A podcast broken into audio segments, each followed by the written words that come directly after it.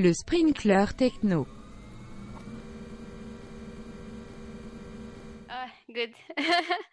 Donc, en fait, c'est pas compliqué. Mon nom est Tina, puis euh, je suis analyste programmeuse. Puis, euh, j'aime beaucoup, en fait, les technos. J'aime beaucoup euh, découvrir des nouvelles choses, surtout en programmation. puis, j'aime beaucoup passer du temps à, à coder toute seule les soirs. Donc, c'est ce que je fais vraiment souvent. Après, sinon, je fais du sport aussi tout le temps. Là, fait que c'est Ah, pas mal ce good. qui, ce qui résume un petit peu ma vie. Excellent. Toi, tu es dans le coin de Lévis, hein, si je ne me trompe pas. Euh, oui, Oui, oui, oui. Ben, moi, j'ai eu, euh, eu la chance de travailler avec Tina. Euh, elle m'a donné un petit coup de main quand j'étais euh, dans un institut.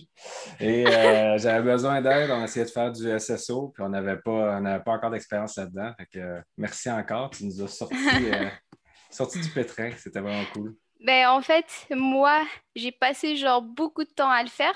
C'est pas que ça n'a pas été euh, difficile, en fait, c'était difficile. Mais quand j'avais réussi, ben, c'est là que toi, tu devais le faire. Je suis tombé au bon moment, finalement. C'est good. All right. Puis de quoi tu avais envie de parler aujourd'hui? On se lance dans quoi? Ben, aujourd'hui, on va se lancer dans le BDD. Puis Excellent. après, euh, on va continuer euh, petit à petit vers les petits détails, en fait. On bon. commence par le générique. Explique-nous dans ça un peu, c'est quoi le BDD?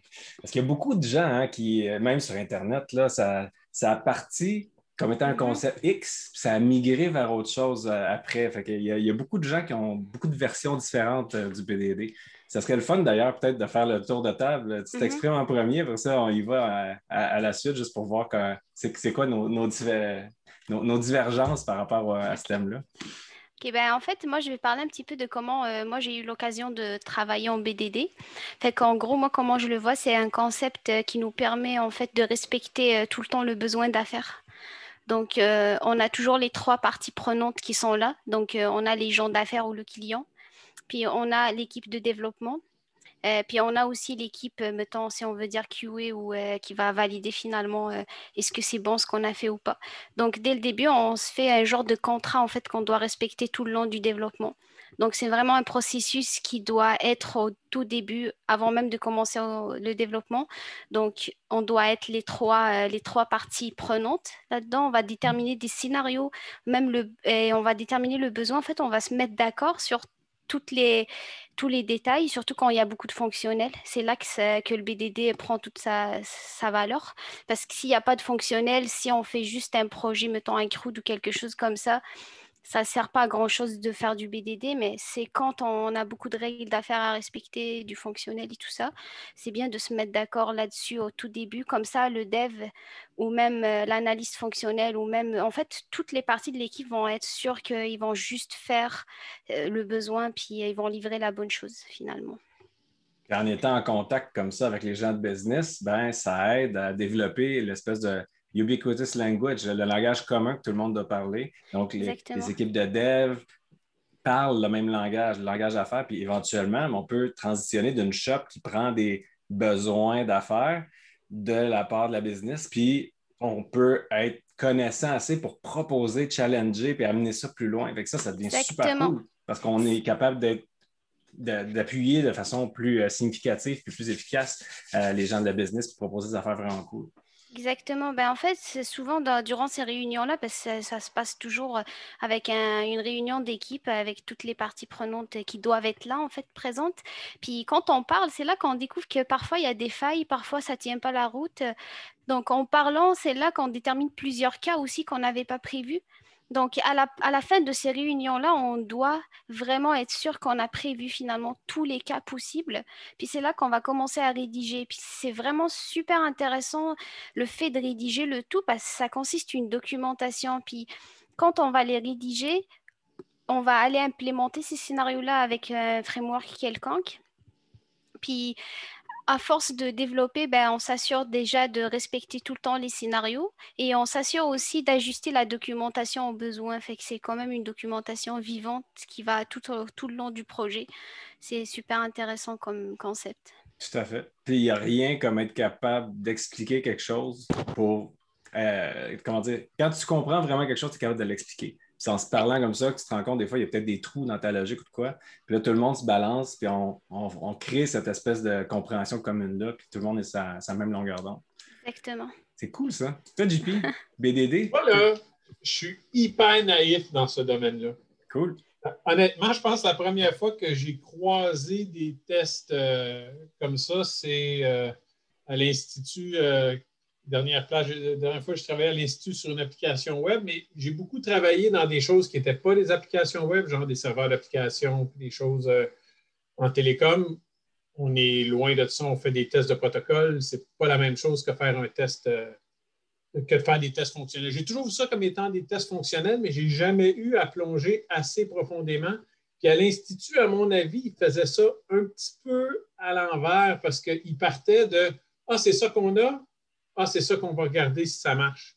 J'ai l'impression que ça enlève tout l'aspect que vous disiez un petit peu communicatif, tu essaies de dire exploratoire, là, où tu dis Ah, on va essayer de comprendre c'est quoi, parce que non, non, là, il est trop tard, il faut que ça marche comme ça.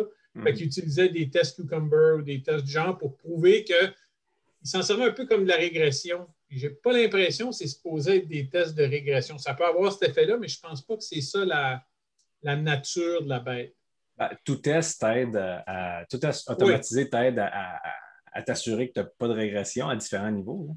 Mais oui, effectivement. Puis tu sais, c'est pas pour des êtres humains que tu fais ça c'est un, effort supplémentaire, je trouve, de faire du Cucumber puis Gherkin et compagnie. Mais ça, on va y aller plus, euh, plus tard tantôt avec le ATDD. Mais il faut, qu'il y ait un être humain au bout du fil. Comme toi, ce que, ce que tu as l'air de décrire, c'est que tes applications, c'était pas nécessairement pour euh, des êtres humains, right? C'était des trucs machines, réseau et tout. Fait qu'effectivement, ça s'y prête un peu moins dans, ce cas-là. C'est ça, c'est quand tu reçois un invite, il faut que tu envoies un 100 de l'autre côté. Quand tu reçois la mm-hmm. réponse d'invite, il faut que tu envoies un message 100 de l'autre côté. Puis, tu sais, ça se teste de façon protocolaire. il y a une spec écrite pour ça qu'il faut que tu respectes. Si tu ne respectes pas, il y a quelqu'un qui va dire Hey, j'ai pas reçu mon message. C'est pas la même genre de gang. J'ai passé, genre, dans les 20 dernières années, j'ai peut-être passé 10 ans à faire ça. Le reste, euh, tu sais, il y a du stock en 2003-2004. On, on, commençait à parler de tests unitaires dans des grandes compagnies. Euh, Mais en fait, quand on parle de BDD, euh, on n'est pas obligé de tout le temps à implémenter les scénarios. Il y a des certaines situations où on va juger pertinent de les implémenter. Puis il y a d'autres aussi euh, contextes où on va juger que c'est impertinent. Donc c'est à nous en fait de choisir finalement la pertinence de ça. Puis juste par rapport au niveau de test, généralement quand on fait ce genre de test, ça va être plutôt des tests d'acceptance en fait, parce que c'est quand même des tests qui sont assez, euh, disons, euh, on va pas vers le, bout en bout, mais c'est plutôt des tests moyens qui vont quand même euh, traverser un petit peu l'application, même si pas de bout en bout, mais ils vont traverser plus de couches d'application. Donc, euh, si on arrive à implémenter euh, ces scénarios-là, ben, généralement, ça va être un, peu, ça va en fait prouver un petit peu que notre produit final, ben, il respecte le besoin. J'adore ça, ce que tu amènes là, parce que souvent, les gens ont l'impression que parce qu'on parle de test d'acceptation, c'est obligé d'être intégré puis assez haut dans la pyramide. Puis c'est pas seulement le cas. on peut en faire, euh, puis en tout cas, on ne pourra pas rentrer dans le technique parce que si on rentre dans le technique creux, ben, ça serait le fun d'avoir des exemples, puis j'en ai pas sous la main. Fait que je ne veux, pas, veux pas teaser trop les gens puis euh, pas arriver avec quelque chose de concret. Mais essentiellement, c'est que tu peux faire des validations relativement rapide parce que tu appelles des classes euh, qui orchestrent des appels au lieu d'appeler des feuilles dans ton graphe objet. Puis ça, tant que tu es dans la même composante, ben, ça reste un test unitaire parce que c'est rapide à charger, à exécuter, c'est fiable, c'est robuste, mais tu vas quand même vérifier, exemple, que ben, les, règles d'affaires sont appelées dans bonne séquence pour valider un compte, exemple, si on prend un exemple euh, mm-hmm. comme ça. Surtout que le fait qu'en fait, on livre des stories, euh, parfois, si la story, c'est plus fait au niveau fonctionnel et non pas... Euh, c'est beaucoup plus facile de, de la prouver en fait avec un test comme ça que d'essayer d'aller chercher tout le bout en bout finalement. Donc moi, quand j'ai commencé à m'intéresser à ça, ça, fait longtemps. Euh, c'était euh, ben, Dan North, qui est le gars qui a, qui a inventé le terme BDD. Puis lui, quand c'est arrivé, je micro-leçon d'histoire, juste parce que, juste pour montrer pourquoi il y a de la confusion, pourquoi c'est pas tout le monde qui est d'accord sur qu'est-ce que c'est et qu'est-ce que ça fait. C'est qu'au début, lui, euh, TDD, ça ne disait rien. Ça ne disait rien parce qu'on disait test en premier, quoi? Puis là, en plus, avec la nomenclature, là, ça commençait tout le temps par le préfixe test. Puis là, il dit, je sais pas qu'est-ce que je veux tester, il n'y a rien, j'ai rien fait. il, a, a comme pensé à une nouvelle façon d'approcher ça, une nouvelle angle. Puis lui, il s'est dit, ben, dans le fond, c'est on teste du comportement. Euh, il a dit, ben, moi, je vais demander à l'application, c'est quoi la prochaine chose qu'elle devrait faire. Puis là, c'est là que la, nomenclature should est, apparue. Donc, euh, tu, te demandes, ben, OK, euh, it should validate that uh, the address is well formed. Et voilà. Là, ton test échoue parce que tu ne fais pas la validation. Après ça, tu fais passer le test. Puis là, ah, ben, c'est vrai, ça, passe. It should do that. ça le fait. On mm-hmm. passe au prochain test. Puis là, avec cette façon, cette approche-là, lui s'est dit, ben, le TDD, pour, pour moi, maintenant, ça fait du sens parce que c'est Behavior Driven Development. Et voilà. Puis c'est comme ça qu'il est arrivé avec ce, test, ce, terme-là. Avec le temps, ça s'est euh, transformé un petit peu. Il y a des gens qui se sont appropriés ça, puis c'est devenu exactement ce que tu as décrit, Tina. Euh, donc, ça, ça, ça s'est vraiment tassé plus vers euh, les tests d'acceptation. Lui, s'en servait au début pour faire les, tests unitaires.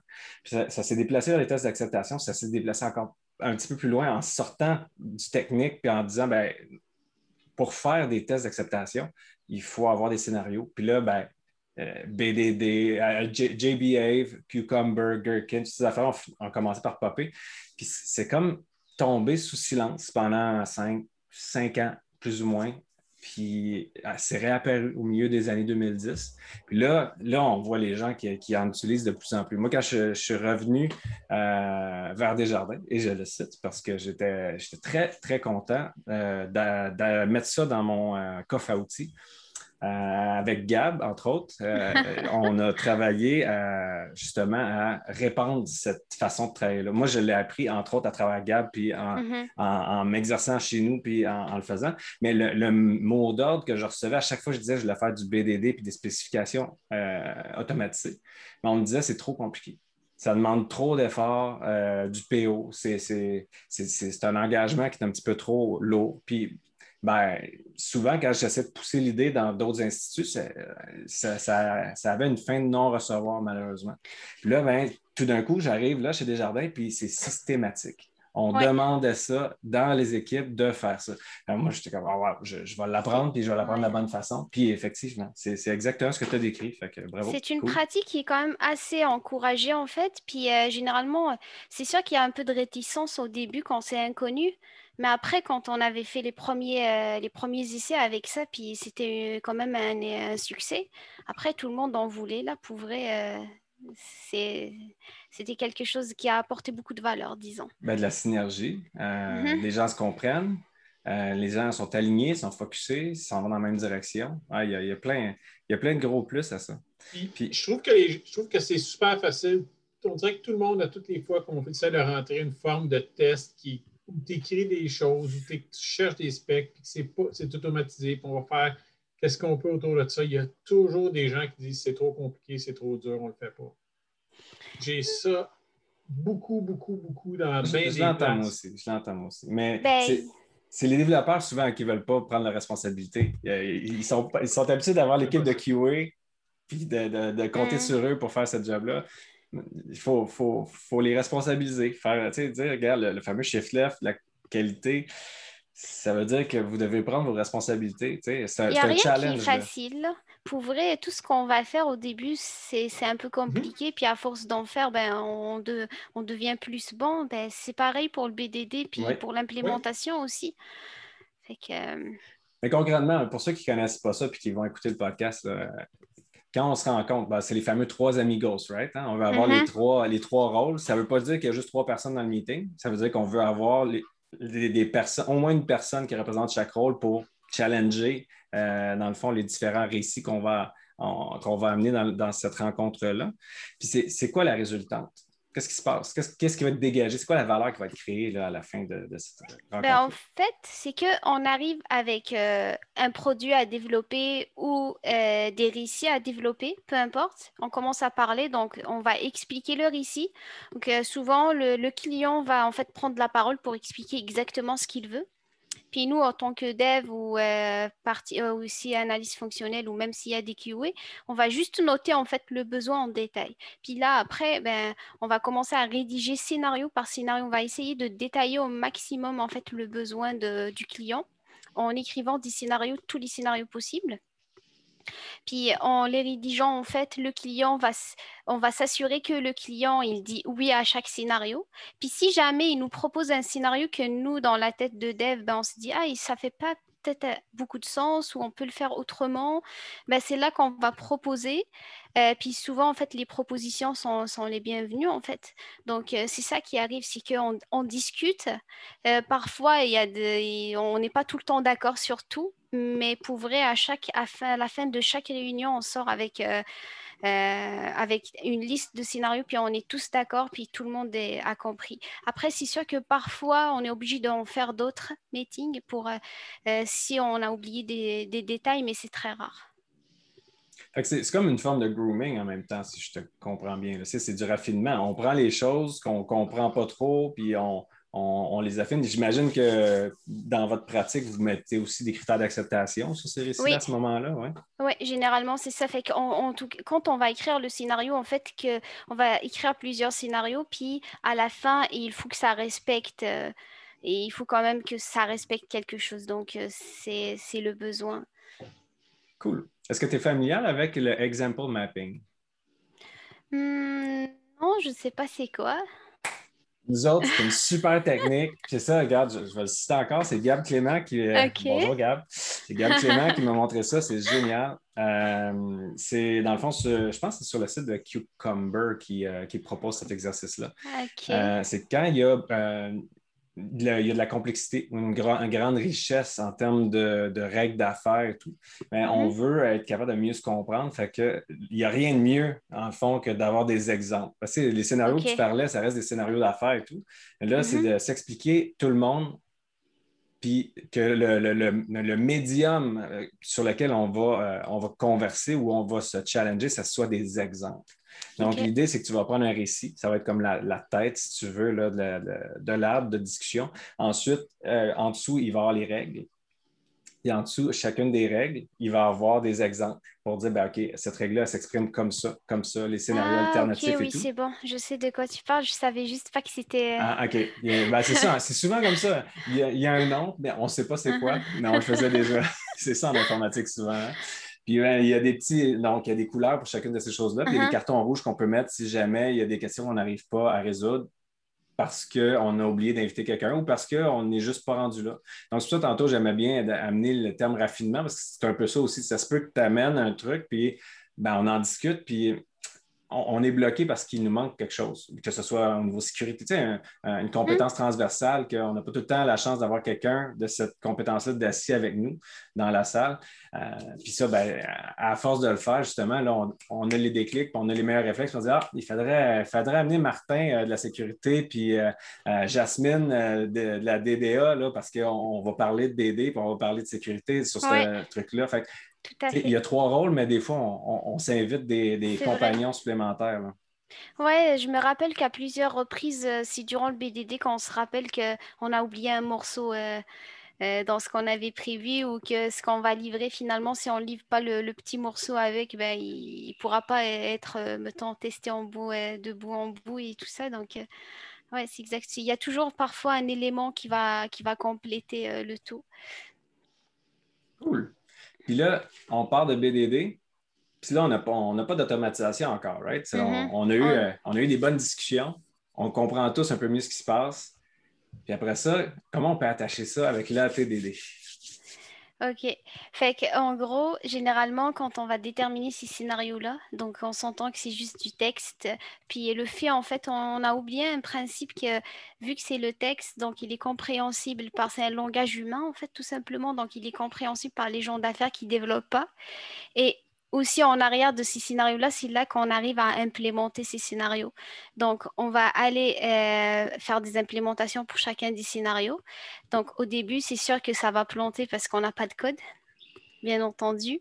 Puis après, à force de, rajouter des couches de code qu'il faut, ben, c'est là qu'on va venir en fait euh, faire passer ces tests-là. Donc, c'est un niveau plus large que des tests unitaires, mais généralement, le fait d'écrire des scénarios, puis d'implémenter les tests, puis tous ces tests-là sont rouges, puis après de, commencer à écrire un peu de code petit, petit à petit, tout en respectant le besoin, en s'assurant de, respecter euh, le besoin, ben, on commence à les passer en vert, puis une fois sont passés en vert, ben, c'est là qu'on va aller faire euh, du clean code, puis de de faire un peu de ménage dans tout ce qu'on avait fait parce que c'est sûr que quand tu veux juste que ça devienne vert, ben, c'est pas tout le temps très bon ce que tu as fait. Donc, tu vas repasser pour euh, tout mettre beau ce que tu avais fait.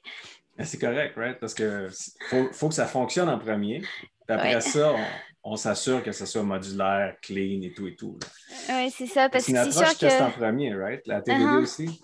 Exactement, parce que jamais on détermine, genre, euh, au niveau de l'architecture là-dedans, là, genre plus détaillé, c'est quoi les classes qu'on va utiliser, c'est quoi, on détermine jamais ça. Moi, de toute façon, euh, personnellement, j'aime pas déterminer, genre, de quoi j'ai besoin. J'aime juste aller au feeling, commencer à, implémenter mes choses, puis, oh, j'ai besoin de tel patron, oh, j'ai besoin de telle classe, ou j'ai besoin de sortir ça, par exemple, dans un délégué. Oh, c'est là que ça commence tout à sortir, en fait, les petites, euh, couches, les petits détails. Mais au début, euh, j'ai juste un truc qui marche, puis c'est tout. Là. C'est-tu de la musique à tes oreilles, ça, JP? c'est exactement comme on devrait faire. En fait, ce qui me fait rire aussi, c'est d'avoir des tests d'acceptation qui passent de, de rouge à vert. Euh, ça faisait partie d'XP quand on en parlait en 2000 tu, regardes ces affaires-là, tu dis Ah, c'est everything new is uh, everything old is new again. J'ai aucun problème avec ça. Du moment que ça revient, moi je suis juste content. Avant, c'était difficile. C'est difficile de c'est ça que je disais tantôt, c'est difficile de convaincre les gens qu'on devrait travailler comme ça, mais on dirait qu'on s'en revient vers ça un petit peu. Je trouve ça euh, absolument heureux. Ben, si tu veux prendre de la vitesse, tu n'as pas le choix, right? on parle de, de, DevOps, on parle d'automatiser le processus de livraison, tout ça. Quand tu veux aller plus vite, faut que tu aies de la qualité. La seule façon d'aller vite, c'est d'aller mieux. Hein? Bob, il aime ça dire ça. Là. Mais c'est avec, en déplaçant justement vers la gauche euh, des contrôles de qualité, l'automatisation des tests, ces affaires-là, ben, on arrive à s'assurer que ce qu'on va mettre dans notre machine à saucisse, ça va être comestible à l'autre bout, ça va amener de la valeur. Exactement, tout à fait. Parce qu'en fait, si tu essayes d'aller plus vite dans ce sprint-ci, tu vas faire tes choses que ça fonctionne, mais qu'il n'y a, y a aucun patron, il n'y a aucune bonne pratique là-dedans, bah, le prochain sprint, tu essayes de, ramener quelque chose d'autre là-dedans, ben, et tu vas juste passer du temps à essayer d'ajuster ce que tu avais fait au lieu de juste en fait extensionner ton, ben, plutôt euh, euh, ajouter, mettons, d'autres implémentations ou euh, peu importe, tu es, en train d'extensionner ta classe à rajouter des affaires là-dedans. C'est pas, moi, j'encourage pas beaucoup cette pratique, disons. J'aime mieux avoir des abstractions au début, puis après j'ai besoin d'implémentation, je vais implémenter mon besoin petit à petit, que d'aller tout apporter toute la complexité, euh, mettons, à un seul endroit, puis d'essayer de m'ajuster euh, avec les sprints. C'est à, long terme, ça devient vraiment euh, insupportable, disons, dans le code. Puis c'est que ça, ça augmente la complexité, la rigidité. Puis là, ben, éventuellement, ajouter des nouveaux features, ça coûte de plus en plus cher. Les équipes grossissent, alors que euh, on fait à, peu près la même job qu'avant, ce qui, ce, qui fait, ce qui est un non-sens. Quand tu deviens habile avec un domaine d'affaires, avec un contexte, une application, ça ne devrait pas te coûter de plus en plus cher ajouter des nouvelles fonctionnalités de taille similaire. Ça devrait soit être égal ou soit être on a appris quelque chose. J'ose espérer qu'on apprend une fois de temps en temps puis que ça va coûter moins cher. Mais quand on n'a pas cleané le code, comme tu dis, euh, qu'on n'a pas utilisé les principes solides, exemple de, design, euh, donc là, tu parlais d'open close principle sans, sans, le nommer, mm-hmm. mais c'est justement, on, on réouvre tout le temps le code. Si on n'a pas nos tests en plus, ça. ça fait peur. Fait que c'est ça en fait qui arrive, c'est qu'au lieu que tu développes des nouvelles euh, choses, tu fais du refactoring tout le long parce que ce que tu avais fait n'est même, même, pas compréhensible par toi-même. Donc, euh, je t'ai vu réagir, du pied, tu voulais intervenir? Ben, moi, mon, seul problème avec. Il y a aussi d'autres principes qui viennent, c'est qu'il ne faut pas surgénéraliser trop tôt ces choses-là aussi, parce que mm-hmm. c'est là que tu viens à ne pas comprendre ce que tu essayais de faire, ou que tu fais une surgénéralisation qui est un peu. Euh, qui est, mal ajusté au futur que tu avais mal prévu. Ça, c'est le classique de c'est tout le temps un peu, on va répéter le mot, euh, le compromis qu'il faut faire. C'est-à-dire, si tu veux regarder trop loin en avant, à un moment donné, tu vas te ramasser avec des choses. Euh, mais je comprends l'idée de. Je me souviens d'un projet que j'avais travaillé où les gars ils étaient partis. la prémisse de base, c'est on veut implémenter ce pattern-là. ça a été tout refait ça, par quelqu'un qui avait une vision un peu plus pragmatique de, de qu'est-ce qu'il fallait qu'il fasse, puis ça a réduit le code, puis ça a simplifié le code, puis toutes ces choses-là. Mais anyway, ça, c'est un, autre sujet. Là. Non, mais c'est pile dedans, en fait, JP, parce que c'est pas mal ça que Tina décrivait aussi. Tu sais, quand tu y vas avec une, approche test en premier, les, les choses émergent au lieu que tu planifies tout puis que tu dis ah, ah, ça me prend ce pattern-là. Non, non, non. Quand tu vas arriver là, tu vas l'avoir fait fonctionner, puis que ce ne soit pas nécessairement en bonne forme, puis avec les, bonnes normes de développement et tout, tu vas voir à un moment donné que ça fait juste du sens. Je suis rendu là, là mm-hmm. ça crie, mets, ce patron-là ou fais telle affaire. c'est là que tu le fais, au dernier moment responsable. Il y avait, un, wiki, euh, avant, avant les wikis que, que, tout le monde connaît, il y avait un wiki qui était le C2, le C2 Wiki qui appartenait à Ward Cunningham. Ah, c'est lui qui a euh, inventé le, wiki pour avoir dire, non? Oui. Puis euh, sur son wiki, il y avait tout le temps comme des, des, motos, des phrases qui revenaient. Puis ça, c'était Let patterns emerge. Il ne faut pas que tu pousses un pattern parce que tu vas mettre un carré dans un cercle ou l'inverse. Ben, c'est le design émergent, dans le fond. Là. Exact, oui. Ça, ça c'est une grosse force du TDD. c'est pour ça J'en profite. C'est pour ça que j'aime pas les mocks, parce que ça te force à prendre des décisions avant. Donc, les choses émergent moins dans ce temps-là. Mais bon, on ne va pas mm. s'embarquer là-dedans, Donc, hey, à TDD, c'est approche test en premier, acceptance test development. Donc, là, euh, tu as, déjà euh, vu cette double boucle-là où est-ce qu'on fait justement la boucle d'ATDD, puis là, le test est rouge, on descend dans une boucle au centre de TDD ou plusieurs boucles pour faire ah, passer ça, puis on remonte en haut? Euh, oui, j'en ai fait. Ben, je te dirais qu'en fait, au début, ça prend quand même beaucoup de temps. Oui. C'est sûr que ça prend beaucoup de temps parce que tu as beaucoup de choses à gérer. Puis généralement, euh, là, en fait, l'instinct humain, quand il voit des, du rouge partout, ben moi, je capote un peu. Fait que genre, je passe mon temps à essayer de régler. Puis genre, je dors pas tant que c'est pas, ça passe pas tout là. Mais en tout cas, ça, c'est un autre problème. Mais oui. comme toi, mais j'ai un ami, excuse-moi de t'interrompre, mais c'est un super conseil. C'est gratuit, je te l'envoie.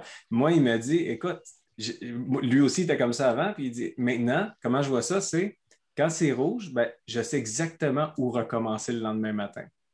Je vais ah, ah ben, ben, oui, ben oui, tu sais où tu es rendu, c'est rouge, c'est là. non, c'est vrai, tu as Oui, le pourcentage d'anxieux en informatique en plus, c'est vrai qu'à toutes les fois qu'il voit du rouge, on dirait que les bras leur tombent. Ouais, c'est ça. aimé le rouge. non. Mais c'est ça, en fait, c'est que euh, c'est quand même assez lent au début pour euh, maîtriser, puis pour euh, surtout pour en fait tout, tout corriger, puis prendre son temps. Surtout, c'est le fait de prendre son temps à tout régler qui est, qui est plus problématique mais aussi l'habitude, parce que tous les tests passent pas, ben, tu sais pas trop où, euh, tu, dois commencer, par quoi. Euh, mais après, à force de se pratiquer, en fait, ça devient, ça devient une pratique, tout simplement. Bah mais après, c'est sûr que je vais pas utiliser ça dans tous les contextes. Il y a certains contextes que je reviens encore au contexte où on n'a pas de scénario, c'est juste des appels, euh, il n'y a, pas a pas vraiment de complexité. Je ne vois pas d'intérêt en fait d'utiliser ça. Moi, je vais utiliser ça quand j'ai envie de me forcer à respecter quelque chose. Oui, je suis d'accord. Ben, Mhm. Mais c'est le même concept que tantôt. Pas utiliser un pattern juste parce qu'on a envie ou pas utiliser une pratique juste parce qu'on a envie. C'est exactement ça. Mais tu l'as bien dit, puis il y a des gens qui sous-estiment ça. ils pensent qu'on amène une nouvelle pratique d'ingénierie, puis ça, va être magique, ou euh, on va se forcer une semaine, puis ça va être acquis pour le reste de la vie. C'est plus que ça. Quand, quand on veut faire quelque chose de significatif, règle générale dans la vie, ça demande un investissement. Puis le TDD, c'est ça. La TDD, c'est ça. Le BDD, euh, ça a l'air simple, c'est juste des êtres humains qui se parlent, mais de devenir habile, d'installer cette. Euh, parce que tu l'as dit en tantôt, on se challenge, on va euh, pour avoir la meilleure solution, que les gens comprennent qu'on n'est pas en train de dire c'est moi qui ai raison, mais plutôt, c'est ça notre objectif. On a un objectif commun, on est une équipe, on a un objectif commun, puis on veut avoir la meilleure solution possible pour atteindre notre objectif, tout le monde ensemble. c'est pour ça qu'on se challenge les uns les autres, pas pour avoir raison, mm-hmm. pour avoir la meilleure solution. Ça prend un certain temps avant que les gens se mettent dans ce mindset-là, dans cet état d'esprit-là. Exactement, surtout que parfois aussi le client, il ne sait pas tout à fait ce qu'il veut. Moi, je m'étais rendu compte qu'à plusieurs reprises, ils savent pas tout à fait ce qu'ils veulent, puis il faut, le, il faut tout le temps comme vraiment aller pousser plus loin pour, euh, euh, pour comprendre avec eux. Puis c'est là que eux aussi comprennent exactement ce qu'ils veulent. C'est ensemble qu'on le fait. Puis parfois aussi, on a eu ces problèmes-là que hey, c'est pas toi qui va décider en fait de comment ça va se passer. genre, c'est moi qui sais ce que je veux, puis il faut le faire comme ça. Fait qu'il y a souvent ce genre de problème, et c'est sûr qu'avec avec la discussion, on arrive toujours à des, à des compromis. Là. Tout à fait. Tout à fait. Puis c'est ça, former une équipe, tu sais. Il y a, aussi, euh, moi, avant, on recevait des use cases, tu sais, puis tu recevais une liste de use cases que, qui était lancée par-dessus le mur. Ils commençaient tout par la phrase As a user, I. Je trouve que ça casse un peu ce pattern-là quand tu es devant quelqu'un. Ce n'est pas une phrase que tu peux dire devant quelqu'un. En tant qu'usager, j'aimerais. Non, non, non. Qu'est-ce que tu essayes de faire? Ça pose beaucoup sur qu'est-ce que ça devrait faire plutôt qu'une espèce de formalisme que je trouve souvent hyper vide quand on lit des use cases. Parce que moi, les use cases qu'on lisait, c'était écrit par des analystes qu'on ne voyait jamais. C'était tout le temps là c'est certain qu'en tant qu'usager, tu veux quelque chose. Mais peux-tu m'expliquer un peu ce qui est important ou qu'est-ce qui est vraiment important dans ce que tu essaies de me dire là? La première phrase devrait être qu'est-ce qui est important. It should do this. C'est ça que. ça, aide beaucoup quand tu commences par avoir un formalisme dans, comment tu écris tes choses et tout, parce que euh, ça aide aussi à penser à l'usager. Parce que si, par exemple, tu te fais des personas, tu veux répondre à des, besoins d'affaires différents en fonction d'un groupe démographique ou de euh, juste, prenons homme-femme, qui des besoins de consommation différents. Ben là, tu vas vouloir un persona, ça va être euh, Jean-Guy, puis euh, un autre persona, ça va être Esmeralda. Puis là, ben, les deux, genre, ils n'ont pas les mêmes envies, ils n'ont pas les mêmes besoins de consommation ben, de dire genre que en tant qu'Esmeralda ou en tant que femme, je veux avoir telle, telle, telle, telle, fonctionnalité quand je vais faire du shopping sur Amazon.ca versus ben, Jean-Guy, lui, il veut s'acheter, euh, je ne sais pas moi, des bâtons de hockey, un bat de baseball puis un Zodiac. Ben, ça ne sera pas le même pattern de consommation. Puis si tu veux vraiment cibler, ben, c'est ça. C'est avec les personas, avec des, avec des acteurs comme ça. Puis souvent, les raisons de changer, hein, quand on parle de single, single responsibility principle, ça va tourner beaucoup autour de ces acteurs-là. Parce qu'ils ont, ils ont des besoins, puis ils ne sont pas nécessairement alignés. Fait que si on arrive à les isoler en grappe, ben, probablement qu'on s'isole du changement aussi euh, mm-hmm. quelque part. Ben, en fait, c'est que euh, pour ça, moi, ce que ce qu'on avait fait finalement, au lieu d'aller par quelqu'un qui a besoin de quelque chose, on va plutôt par contexte. Fait que souvent, on mhm. va dire, étant donné tel contexte, quand on fait telle chose, ben, on a tel résultat. Fait en, abordant plutôt le contexte au lieu de quelqu'un qui a besoin de quelque chose, parce que souvent, ça peut être une personne, ça peut être le système, ça peut être, je sais pas, quelque chose qui déclenche une alerte, peu importe ce qui va déclencher euh, le processus finalement. Donc, c'est vraiment un contexte particulier que là, dans le contexte, il peut y avoir des utilisateurs, il peut y avoir euh, une alerte qui vient de quelque part, un courriel, peu importe. Euh, tout à fait, tout à fait. Histoire de boucler la boucle avec le BDD puis la TDD, donc là, on, a les scénarios. Les scénarios, on peut écrire des tests automatisés là-dessus.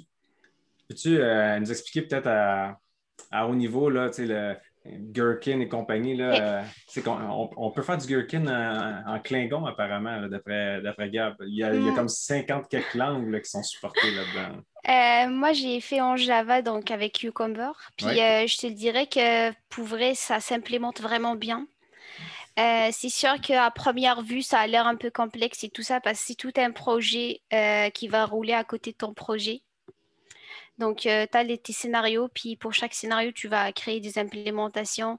Donc, tu as les steps, puis tu appelles des méthodes là-dedans. Donc, c'est toute une coquille, en fait, un peu. Euh, c'est une coquille de projet euh, spécifique pour ça. Et puis une fois que tu l'implémentes, ben, ça devient plus facile en fait d'en ajouter. Tu fais un premier exemple avec l'implémentation. Après, c'est trop facile d'ajouter des tests par la suite, de tout implémenter tes, euh, en fait, tes scénarios parce que pour chaque ligne de scénario qu'on va écrire, en gros, les scénarios se, se font comme étant donné, quand, euh, alors ou given when then. Et voilà. Donc, on va implémenter le premier scénario. Donc, le étant donné, généralement, ça va être une préparation de données. Tout simplement, dans ton step, étant donné que c'est juste une méthode en arrière que tu vas appeler, elle va soit aller euh, insérer quelque chose dans la base de données, créer un objet, euh, créer une fixture, peu importe, ça va vraiment euh, de préparer le terrain en fait pour ton test. Donc ça, c'est le contexte. On met en place un contexte, un utilisateur, peu ce qu'on veut. Puis après, le when, ça va être ce, que, ce qui va déclencher en fait le processus. Donc, when je reçois une alerte, euh, when l'utilisateur soumet euh, une demande, euh, et ainsi de suite. Ça, c'est vraiment l'élément déclencheur. Après, le then, ça peut, il peut y avoir plusieurs. Donc, dans ce qu'on s'attend à... Ben, dans le résultat, en fait, on peut avoir un résultat ou plusieurs. Fait là, ça va être aussi des méthodes qui vont juste tester le résultat. Puis ce qui est bien, c'est que tous tes steps sont implémentés quelque part, puis ils partagent tous la même donnée. Donc, les données sont accessibles de toutes ces steps-là. Puis, ce qui est bien aussi, c'est que quand on a des choses, un contexte à préparer qui est réutilisable par tous les tests, on a des before pour tout mettre ce qui est commun. Euh, puis euh, on a des after aussi pour, euh, mettons, fermer certaines connexions ou fermer des choses, mettons, à vider une BD ou peu importe pour tes tests. Et quand même, moi, ça se fait vraiment très bien, là, pour vrai. les différentes étapes que tu viens de nommer, là, ça, ceux qui ont déjà fait des tests unitaires, mm-hmm. au niveau unitaire, c'est exactement la même préparation. On a des before, des after.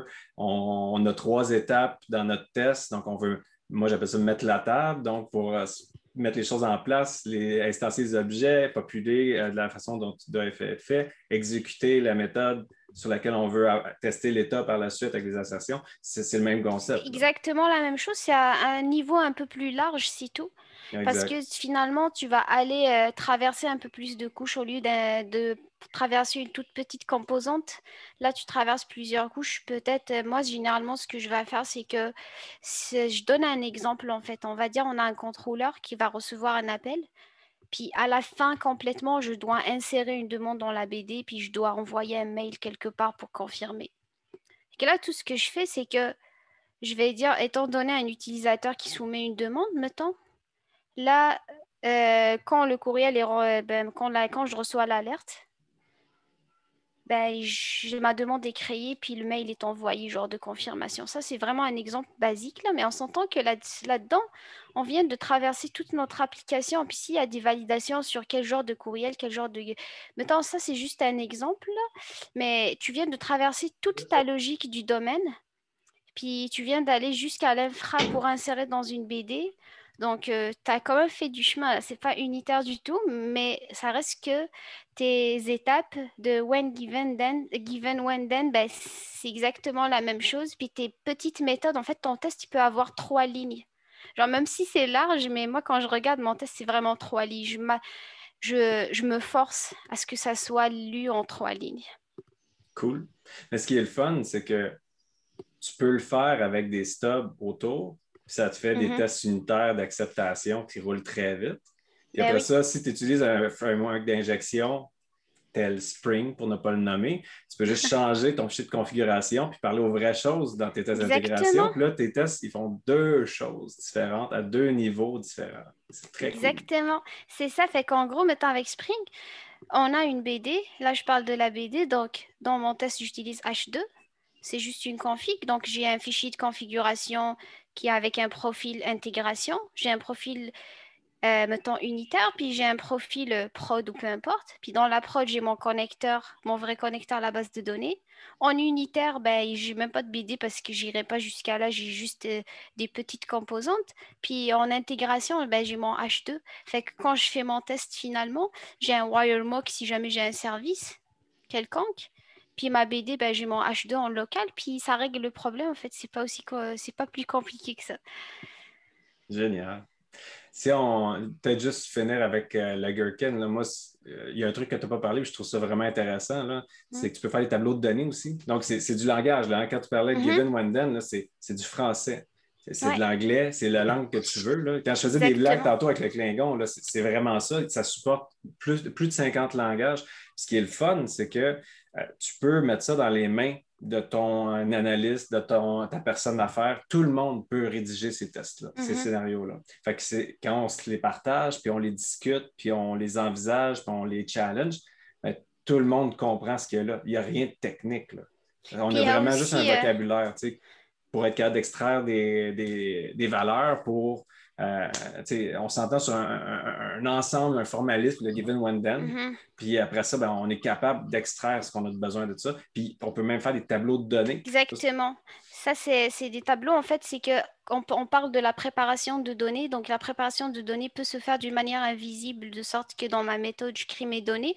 Ou sinon, si tu veux vraiment aller plus loin, tu peux carrément, dans ton scénario, tu vas carrément mettre un tableau. Puis ces tableaux-là sont utiles, en fait, soit pour préparer tes données. Donc, tu as comme une table de... Tu as toutes tes données là-dedans. Ou sinon, si tu as plusieurs euh, cas différents pour un scénario, Là, tu vas aller dans un tableau aussi, définir tous tes cas. Fait lieu d'écrire trois scénarios, par exemple, si tu as trois cas, ben, tu aurais un seul scénario avec trois cas différents dans le tableau. Mais il y a plusieurs manières aussi de les écrire, ces scénarios-là. Euh, tu as des tableaux, tu as aussi plein de trucs.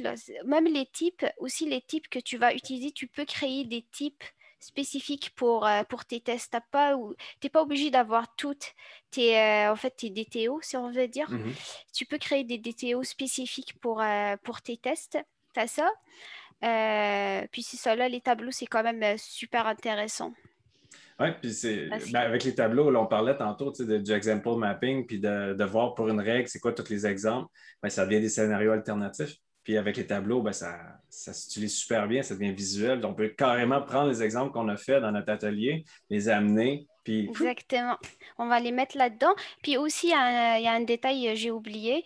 Euh, c'est à la fin, quand tu exécutes tes tests Cucumber, en fait, c'est que tu as un rapport qui, se génère.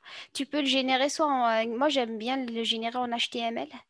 Tu mhm. peux choisir vraiment dans quel langage il va le générer. Puis quand tu vas afficher ta page HTML, tu as vraiment un rapport détaillé de tous tes tests avec tous les scénarios, ce qui a passé, ce qui n'a pas passé, pourquoi parfois aussi, ça donne les raisons. C'est super intéressant euh, comme rapport. Tout à fait. Puis ça permet aux gens de suivre. Si tu publies le rapport, c'est mhm. clair, c'est dans, dans, un langage qui est maîtrisé, encore une fois, par la business, par tout le monde. Puis là, ils peuvent voir la progression de leur mhm. point de vue à eux. c'est vraiment cool aussi. L'intérêt de tout ça, c'est d'avoir un langage commun, ultimement. Exact. Ah oui, parce que si, si ton PO ne veut pas s'investir puis il ne voit pas de valeur à faire ça, les tests, ils ont une valeur à être faits quand même. Fait que tu ne vas pas te mettre toute cette couche-là par-dessus juste pour le fun. Parce qu'en bout de ligne, ce que ça fait, Cucumber Gherkin, ça s'attache à JUnit. Puis ben, il y en a qui font du Selenium, mais c'est une autre histoire. Mais normalement, tu veux mettre du JUnit en arrière de ça. Puis ce qui va se passer, c'est que euh, là, tu fais... donc si tu n'as pas besoin d'avoir ce dialogue-là parce que ton PO n'est pas rendu là ou il n'a pas envie de s'engager là-dedans, bien, tu peux quand même faire ces tests-là d'orchestration, mais juste en unitaire sans te donner tout le formalisme d'écrire ça en, Gherkin, donc en langage français, langage mm-hmm. parlé, puis que ça soit traduit, analysé. C'est génial cet outil-là, mais il faut que ça ait une plus-value. Si tu le fais juste pour l'équipe de dev, ça ne vaut pas le coup. Il faut vraiment que tu utilises ça comme un, langage pour communiquer avec le PO. Ben, en fait, c'est pas c'est pas juste quand, euh, quand le PO veut, euh, veut participer. Même si le PO il veut participer, mais, mais que moi je juge qu'il n'y a pas de scénario, ben, ça perd aussi sa pertinence. Donc, il mmh. faut que les parties prenantes soient là. Puis, il faut aussi que euh, la complexité aussi qui vient avec soit là, le fonctionnel. Parce que si je fais un CRUD, je n'irai pas faire écrire des scénarios là. Ouais, ouais. c'est ça, c'est vraiment, il faut, il faut juste utiliser la raison. Puis, euh, Tout à fait. C'est drôle parce que c'est exactement ça quand on fait des ateliers d'example mapping. Ce que je dis tout le temps, c'est prenez quelque chose qui a un peu de substance, un peu de croquant, parce que sinon, l'outil va pas, euh, ça ne rendra pas justice à l'outil. Si euh, on n'a pas de complexité, s'il n'y a, pas, a pas ou peu de règles d'affaires, ben, il n'y a rien, il n'y a rien à explorer, grosso modo. C'est vraiment là pour permettre de débattre, discuter, de s'aligner sur à comprendre les choses qui sont plus complexes. Ouais, c'est ça. Est-ce que j'ai un domaine? Oui. C'est pertinent? Non? exact. c'est un super segue, ça, le domaine, pour euh, s'en aller dans le domaine driven euh, development. Là, euh, disclaimer, moi je suis très nouveau là-dedans, fait que je ne vais pas pouvoir te challenger plus qu'il faut là-dessus. On était dans, dans ma zone de confort juste avant. Je suis nouvelle aussi là-dedans, là. fait que mets-moi pas de pression. c'est ça, on va... on va te challenger comme des idiots, puis là, ça va tout sortir tout croche. Ah, ben, voyons ça juste comme on, on, effleure le sujet pour se faire plaisir. Moi, euh, tu vois, ça, c'est quelque chose, ça fait des années, je me dis, mon Dieu, il faudrait, faudrait vraiment que je m'y mette, que j'apprenne ça. J'essaie de lire. Le livre, j'essaie de le lire plusieurs fois, puis ça, j'y arrive pas. Je, trouve que c'est pas, c'est pas, pas, une lecture agréable à faire. J'en ai lu des livres techniques, il y en a plein en arrière ici. Là. Euh, j'ai de la misère à le lire. Puis euh, je ne suis pas le seul. J'en ai discuté avec beaucoup d'amis qui sont euh, relativement seniors, là, puis même chose. Ils ont, le même constat. Comment tu as abordé ça? Comment c'est venu, toi, dans, ta pratique? En fait, moi, en fait, ça fait pas longtemps que j'ai commencé à en faire. puis, on avait commencé à faire un projet tout simplement. On était trois. Puis, c'est en architecture microservice j'ai commencé à mettre en place tous les microservices. Puis, euh, je me rappelle que j'avais fait une première pull request euh, d'un microservice. Puis, d'un coup, il y a mon collègue Philippe, que je salue, qui m'a fait des commentaires vraiment, euh, vraiment constructifs. Là. Il m'avait proposé ça justement. Il m'a dit Tina, je pense que tu as une, as une bonne occasion d'appliquer ça parce qu'on a beaucoup de fonctionnels. Euh, on a beaucoup de règles d'affaires à respecter et tout ça. Puis il m'a dit ça pourrait être peut-être le fun de le faire. Fait que là, il m'a envoyé des, liens. Je suis allée lire là-dessus, puis j'ai dit ouais. Ben, en plus, j'étais proche dans ma pull request. En fait, il manquait pas beaucoup de choses. C'était intuitif, mais rien n'empêche, il, ne manquait pas vraiment grand-chose pour, euh, pour être dans le DDD. Fait que là, j'ai fait les ajustements selon les liens qu'il m'avait envoyés. Euh, puis d'un coup, il m'a dit, oh, ok, c'est bon. Fait que depuis, je suis partie là-dessus. Mais en gros, vu que dans ce projet-là particulier, on avait tellement de règles d'affaires à respecter, puis que si on échappe une, bah, c'est terminé parce que c'était quand même assez sensible. C'est là qu'on s'est dit, ok, on va prendre notre domaine, on va tout implémenter ça comme il faut, on va faire les validations qu'il faut là-dedans, euh, on va utiliser des patrons euh, de validation et tout ça. Donc, puis après, moi, j'étais partie dans, dans un contexte que mon domaine, il doit tout le temps être protégé. Puis s'il arrive un désastre, que je perds une couche quelqu'un qui entoure mon domaine, ben lui, il doit rester fonctionnel. Puis euh, je dois juste aller peut-être arranger un petit peu le tour pour que mon domaine soit tout le temps fonctionnel parce que c'était assez sensible mmh comme, euh, disons, domaine. Fait que là, on est parti sur une infrastructure euh, que dans l'infrastructure, on était quand même assez flexible, que on peut changer à tout moment. Puis on était aussi dans la couche API, que on ne sait jamais que peut-être euh, parfois le contrat de service peut changer ou peu importe. Mais là, je donne juste en fait, euh, je parle d'une manière générique. Pourquoi en fait on était parti sur cette architecture-là? Mais en gros, on prend en compte que notre, euh, notre domaine d'affaires ou notre noyau en fait de l'entreprise, il doit tout le temps rester là fonctionnel. Puis après, on a l'infrastructure qui va orchestrer le tout. On a aussi les autres couches mettant de configuration et tout ça. Mais on doit tout le temps se dire que si on change l'infrastructure, on décide d'orchestrer autrement, on, migre la base de données, euh, on migre vers d'autres services peut-être qu'on appelle et tout ça ben, notre domaine ne brisera pas parce que nos, validations sont à l'intérieur, puis tout est à l'intérieur. Puis aussi, si les contrats de service changent pour une raison quelconque, encore là, on va s'arranger pour que le domaine ait tout le temps ce qu'il a de besoin. Fait que c'est là qu'on est parti, on a exposé au niveau du domaine toutes les, tous les besoins. Tout simplement, on avait exposé euh, le genre de contrat, donc c'est des interfaces. J'ai besoin de telle, telle, telle, telle chose. Euh, puis après, ben, le reste, l'infra doit implémenter les besoins, doit répondre exactement aux besoins. Euh, fait que c'est de là vraiment que ça que c'est émergé. Mais là, je le dis d'une manière très simple, mais parce qu'en gros, c'est le concept est très simple. Il faut juste voir que ton noyau de l'entreprise doit être protégé, puis débrouille-toi là. Fait que, puis la meilleure manière, c'est que ton noyau, c'est lui le boss. Il va t'exposer ses besoins. Puis tout le reste, c'est juste des délégués qui vont répondre aux besoins, peu importe ce que tu décides d'utiliser. le fameux euh, High Level Policies never depends on Low Level Policies. Hein, dans Clean Architecture, là, moi, je t'écoute parler, puis c'est exactement ce qu'on a vu quand on a fait la formation. C'était vraiment cool d'ailleurs. Parce que ce que.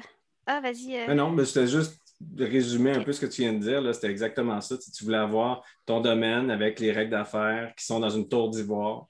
Puis mm-hmm. que ben, tu vas, euh, dans le fond, partir des couches extérieures, du genre un appel qui vient du UI, puis là, mm-hmm. ça va monter les couches jusqu'au domaine. Quand le domaine a besoin, exemple, d'aller persister, ben, là, tu vas te mettre des interfaces pour faire l'inversion du flot de dépendance pour pas mm-hmm. justement attacher ton high level policy, ce qui est ton domaine, c'est la plus haute, euh, vers des trucs qui sont euh, en périphérie, comme euh, justement un ORM, une base de données, puis tout ce qui, tout ce qui va en arrière. Ça, a été un, un haha moment pour moi. J'ai fait Wow, OK, cool. On est un peu dans ces eaux-là, si je comprends bien, avec le domaine driven design aussi. Oui, exactement. Puis moi, ce qui, ce, qui, ce qui a facilité en fait ma tâche, c'était que Philippe, quand il m'avait expliqué, il m'avait dit Tina, il faut juste te mettre en tête que tes objets dans le domaine, l'infra peut, les connaître, euh, les autres couches peuvent les connaître, mais jamais le domaine doit connaître quoi que ce soit de l'extérieur, parce que lui, il s'en fout de l'extérieur, puis il doit juste comme exposer son, son besoin. Puis comment je le voyais, c'est que je peux même avoir mon domaine dans un langage, puis le reste dans d'autres langages, puis ça devrait continuer de fonctionner normalement. OK ça prendre des adapteurs ou je sais pas quoi. Oui, c'est ça. Il faut quand même adapter le tout, mais je le vois comme étant une couche vraiment solide au milieu, puis elle est là, elle s'en fout du reste. Là. Cool.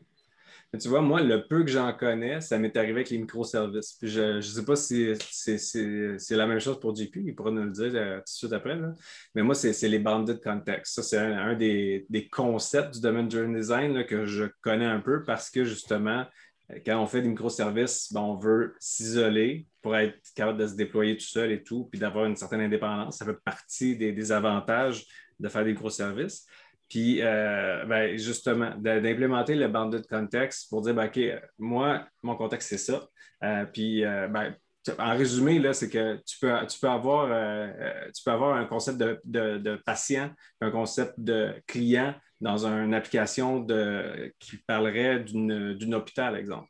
Euh, puis, dépendamment du département, mais le client puis le patient, euh, c'est la même personne, right? C'est juste qu'il y a une signification différente dépendamment du contexte. Puis moi, ma compréhension du bounded context, c'est ça, c'est que ben, on, va décider dans notre contexte à nous d'appeler ça de la bonne façon qui fait du sens pour notre contexte d'affaires. Euh, puis ça va être sauvé dans notre base de données comme ça. Puis là, c'est là où il peut avoir un peu de, de, comment dire, on ne respecte pas les, formes normales de, base de données parce qu'il va y avoir la duplication de données nécessairement parce que mon, client, ben, mon patient à moi, ça se trouve être le client d'un autre service, mais lui, il, va persister son contexte, sa, façon de voir la chose dans sa propre BD à lui pour qu'il n'y ait pas justement ce lien entre les deux, qu'on soit capable d'être hein? relativement indépendant. Oui. Grosso modo, ce que j'ai toujours compris du banded context, c'est un peu, c'est des noms. On se bat beaucoup avec les noms en informatique. Hein. c'est d'avoir des noms différents pour des choses différentes, puis qu'on les traite un petit peu indépendamment des autres. Puis ce que j'ai toujours compris de, de, l'inversion de contrôle qu'on fait dans le DDD, c'est c'est euh, c'est ce que tu as dit dans le fond, parce que c'est ce qu'on descend dedans, faut que tu présentes une interface. C'est un petit peu comme tu dis, on va faire un, euh, comment ça s'appelait dans le temps, des, des, DAO, des choses comme ça, des, façons d'accéder à la base de données. Mm-hmm. Arrange-toi pour ne pas, euh, pas faire suinter des affaires qui viennent d'en bas vers le haut. C'est-à-dire, ton domaine, il ne faut pas qu'ils se disent, ah, quand j'ai un, quand, quand, j'ai un éléphant, je peux aller chercher sa trompe à partir de l'éléphant. Il faudrait que tu aies une autre interface qui dise aller chercher la trompe du dit éléphant. Tous des détails comme c'est ça que j'ai compris grosso modo. parfois, ça me semble un peu lourd pour tout ce qu'on essaye de faire parce que il y a des systèmes que. Moi, je travaille dans un système présentement qui a peu changé sur. Euh, on est rendu à combien? 9 ans. C'est tout le temps de l'ajout. Fait on s'en tirait pas pire pour ça. Je dois admettre que transformer. Puis c'est là que DDD aurait fait du sens, mais en 2011, on n'aurait pas fait ça en DDD pour qu'en 2021, on se dit, ah, on va aller dans un système de cloud en 2021. C'est mhm. certain que tout le système de persistance à travers le cloud change. Fait que là, c'est certain qu'on ne peut pas juste migrer notre application dans le cloud. En tout cas, c'est un peu ça, des fois, des fois, c'est je ne vais pas dire compliqué pour rien parce que je comprends pourquoi, mais je veux dire, c'est lourd si ton système ne sera jamais appelé à changer. Mais la techno, elle bouge tellement vite qu'à un moment donné, ça arrive plus vite qu'on pense. Je, je, vais vous partager une petite tranche de vie. Mm-hmm. Dans un institut, ça m'est arrivé. ça m'est arrivé, ça. Euh, on avait une grosse, grosse application dans un gros programme. Là. Euh, c'était, une fortune par année là-dessus. Puis euh, il y a un choix qui a été fait pour une technologie qui n'était pas très populaire. Puis les gens ont, bien fait ça, c'est-à-dire qu'ils se sont dit, regarde, on n'a pas gagné cette bataille-là, mais au moins, on sait que ça ne va pas fonctionner sur le, long run. Fait que ce qu'on va faire, c'est qu'on va faire de l'abstraction autour de cette techno-là pour être sûr que si jamais on réussit à convaincre les gens euh, que ce n'est pas performant, qu'on n'est pas efficace avec ça, qu'on se capable de le débarquer sans que ça ne fasse trop mal. ils ont, ils l'avaient plus ou moins bien fait dans le sens où euh, il y avait beaucoup d'XML, puis il y a beaucoup d'intégration comme ça qui n'était pas euh, naturel, entre guillemets. de, de, faire de l'inversion de dépendance sur du XML, ça ça ne se fait pas vraiment. Mais bref, là où ils pouvaient, ils l'ont fait. Donc, s'isoler euh, de, cette façon-là. Puis éventuellement, ben, ils, ont, eu raison. C'est-à-dire qu'ils ont, été capables de démontrer que ce n'était pas, pas efficace de travailler avec cette techno-là. Puis les architectes ont, euh, approuvé, tout le monde a approuvé, puis ça s'est fait sortir. Là, le problème, c'est que euh, tous ces fichiers XML-là sont restés ça a fait. Ce bout-là fait mal, tu vois. Tout le reste, où est-ce qu'il euh, avait mis de l'inversion de dépendance avec des interfaces, ça, avait, ça a fait une super transition vers la nouvelle façon de faire, puisqu'on a juste implémenté d'autres façons, d'autres classes à partir de ces interfaces-là pour faire la même job que l'autre faisait, mais avec une techno beaucoup plus légère, beaucoup plus euh, facile à utiliser. Mais euh, tous les artifices qu'on avait mis en place en termes d'XML, eux autres étaient restés. Puis là, ils n'ont pas fini la job. Fait là, on a vu un peu le, meilleur et le pire de cette affaire-là, c'est-à-dire que d'un côté, on avait fait une belle transition, de l'autre côté, on était resté avec les vestiges du passé qui nous faisaient mal. Puis là, ben, on, fallait, tu sais, pour, pour euh, il faisait des validations là-dedans, là, genre les longueurs de champ à l'écran, puis des choses comme ça. Puis il fallait modifier jusqu'à huit fichiers pour voir un, champ apparaître dans l'interface usagée. Fait que il y avait resté des gens. autrement dit, c'est comme si tu te divorces, mais euh, tu as gardé les vêtements, le parfum, puis tout, ce que, ce que ton ancienne copine elle avait, puis tu la nouvelle avec ça, puis tu as fait un parfum avec ça. Tu veux, comme, tu restes avec ce qui était là. Fait que tu es pris un petit peu mm-hmm. avec tout ça. Puis, ben, c'est ça. Donc, eux autres, malheureusement, et ils ont, ça a mis un certain temps avant qu'ils décommissionnent aussi là, toute la mm-hmm. partie XML. Ouais, ben en fait, un autre exemple par rapport à ça, mettons, c'est quelque chose que j'ai vécu. Le fait qu'on est allé en DDD aussi, ça nous avait facilité la tâche beaucoup. Mettons, euh, souvent dans des projets complexes comme ça, parfois on n'a pas le choix de faire des solutions tactiques en attendant une solution euh, en fait cible, souvent parce qu'on travaille avec d'autres équipes. Et mmh si tu travailles avec une autre équipe, ben, tu attends une solution de leur côté, puis si ça livre pas à temps, ben, tu restes bloqué. Fait que souvent, nous, ce qu'on va faire, c'est qu'on va essayer de faire une solution tactique en attendant la solution cible. Mais vu que notre domaine, toutes les validations, tout est resté là, maintenant, je donne un exemple. La solution tactique, c'est d'appeler un autre service qui va, qui va répondre à, un besoin quelconque. Vu que le service n'était pas prêt, ben, on appelait un autre service tactique en attendant.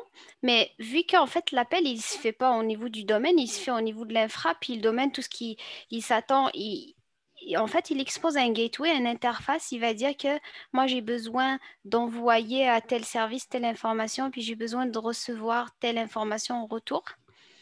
Puis après, l'infra, il va implémenter. Au début, il appelle le service tactique qu'on avait développé qui avait exactement le même contrat, qui répondait exactement aux mêmes besoins. Puis quand l'autre équipe avait décidé de, livrer, ben, on avait juste comme changé l'appel à l'autre service, puis notre domaine, on n'a rien touché là-dedans. Ça, c'est juste un exemple. Je donne l'exemple aussi des bases de données. Parfois, on a des BD relationnels ou on a, on, souvent, on va commencer un projet avec euh, des BD euh, genre euh, NoSQL parce qu'on ne connaît pas le schéma, puis on ne sait pas trop comment, où est-ce qu'on va partir avec toutes les données. Donc, on va juste les, les garrocher dans la BD. Il n'y a aucun schéma, il n'y a rien. Puis un jour, on va décider finalement de prendre une BD relationnelle, mais qui n'est pas du tout la même ce qu'on va faire, c'est qu'on va juste changer le connecteur dans l'infrastructure, mais on s'entend que tous les, les repos, c'est des interfaces qu'on a exposées, puis toute l'implémentation d'appel et tout ça, elle est au niveau de ton domaine, tu ne le touches pas en fait. Tu touches juste à cette implémentation. Ça, c'est des exemples, mais il y en a beaucoup, beaucoup comme ça.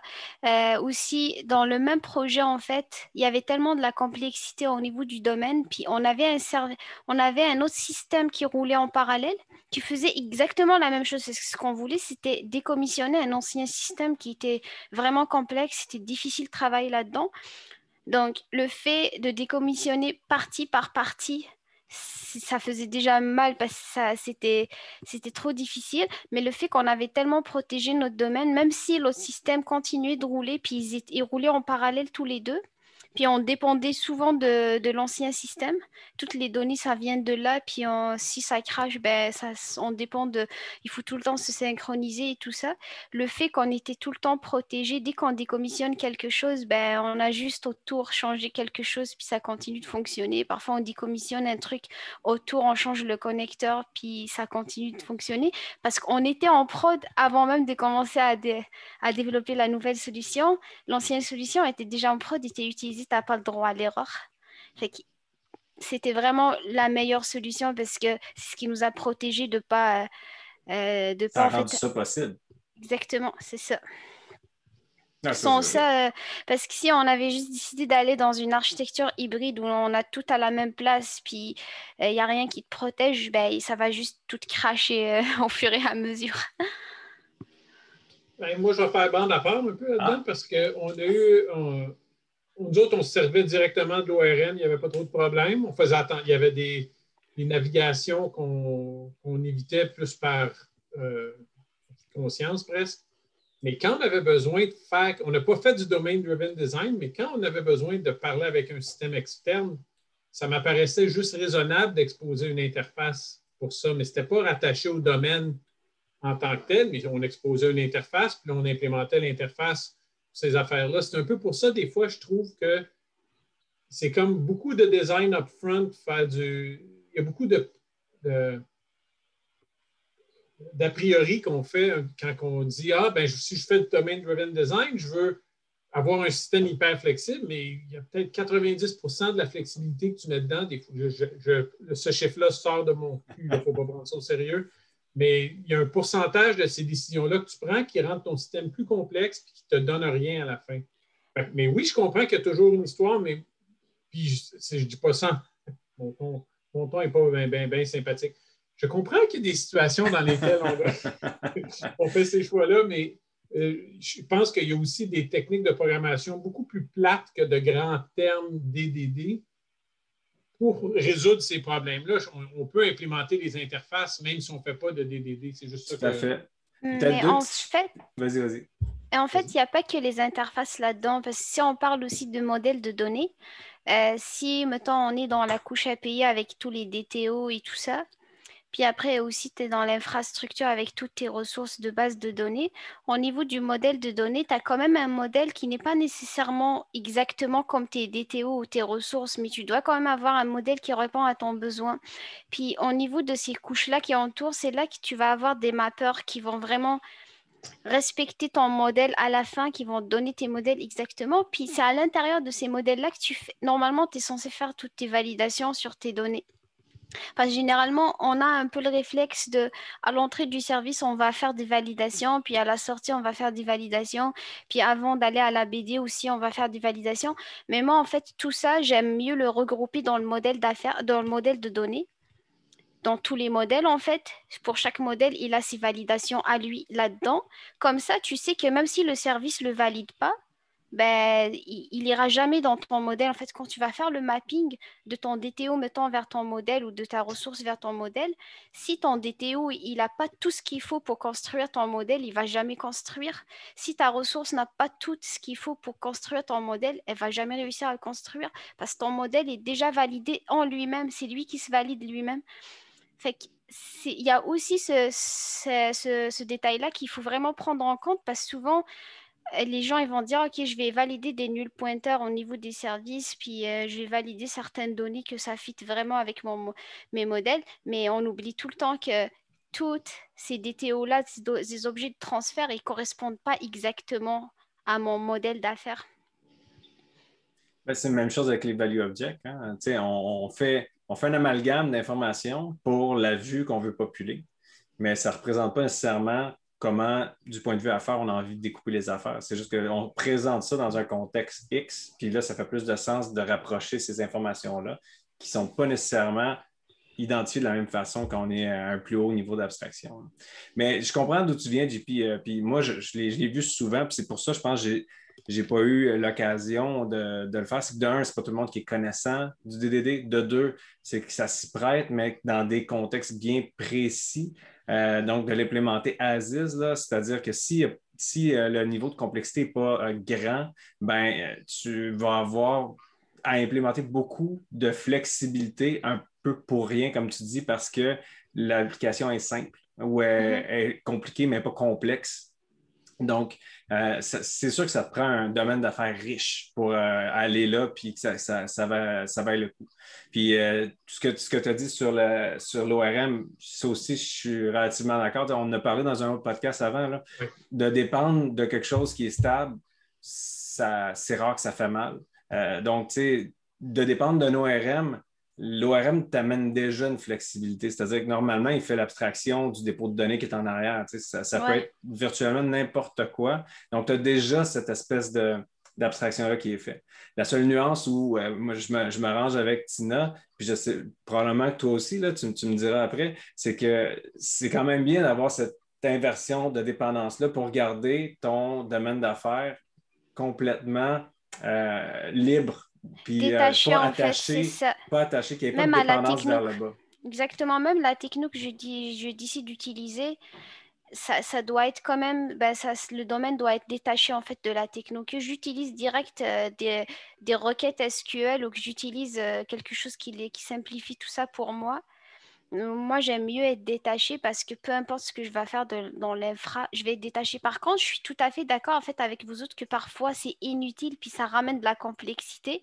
Parce que ça m'est arrivé aussi dans un autre projet que j'ai essayé de faire la même chose, du DDD dans un microservice qui n'a aucun fonctionnel, qui n'a aucune règle d'affaires.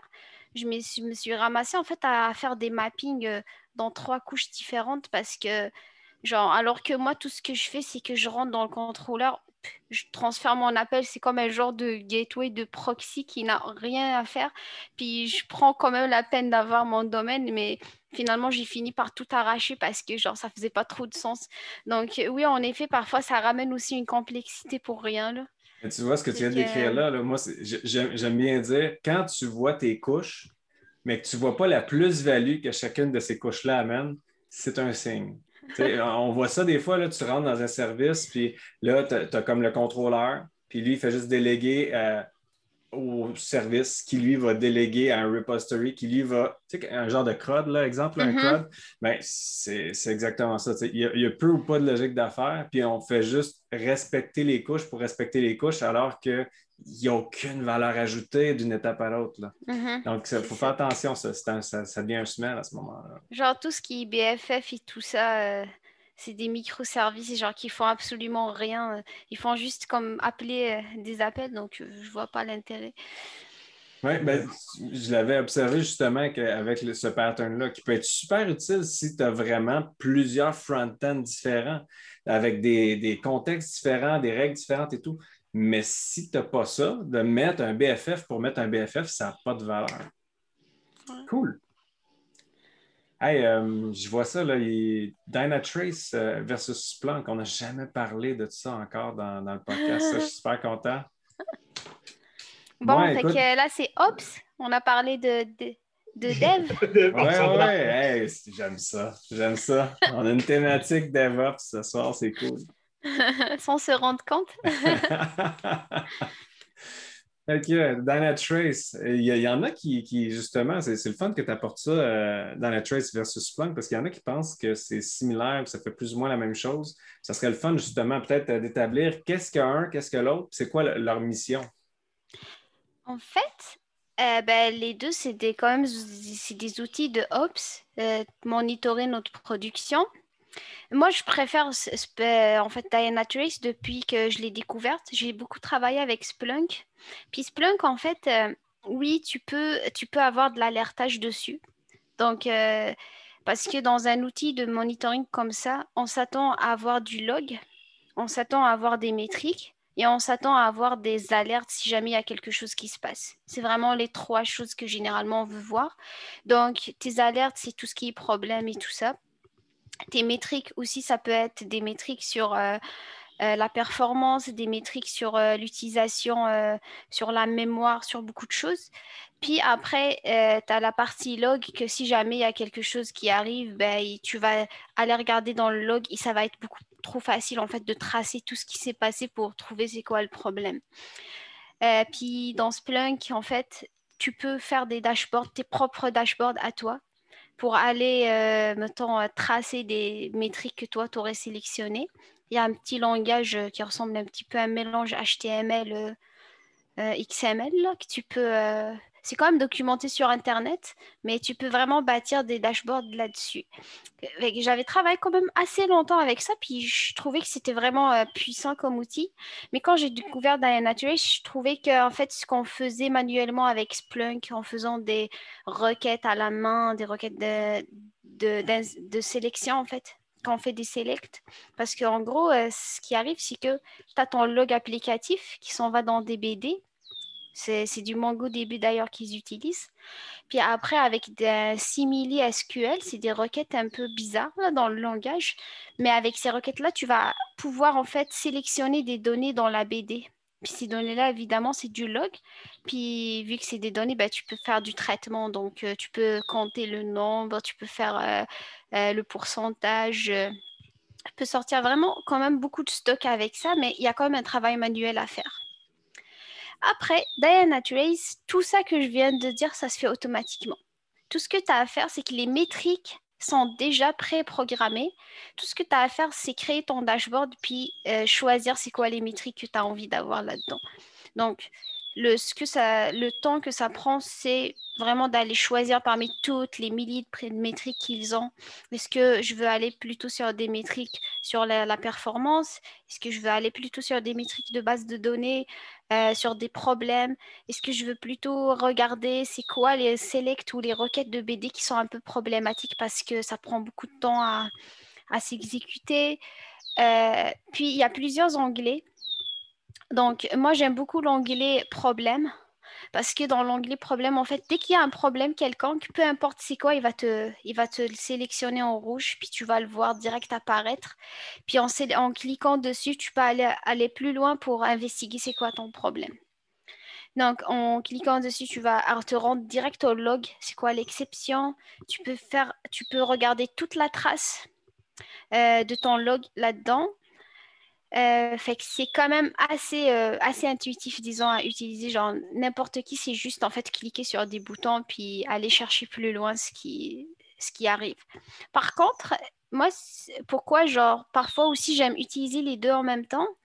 Parce que pour aller tracer dans le log puis lire et regarder c'est quoi le problème, j'aime mieux Splunk parce que dans Splunk, tu as des trace ID qui sont liés à tes requêtes.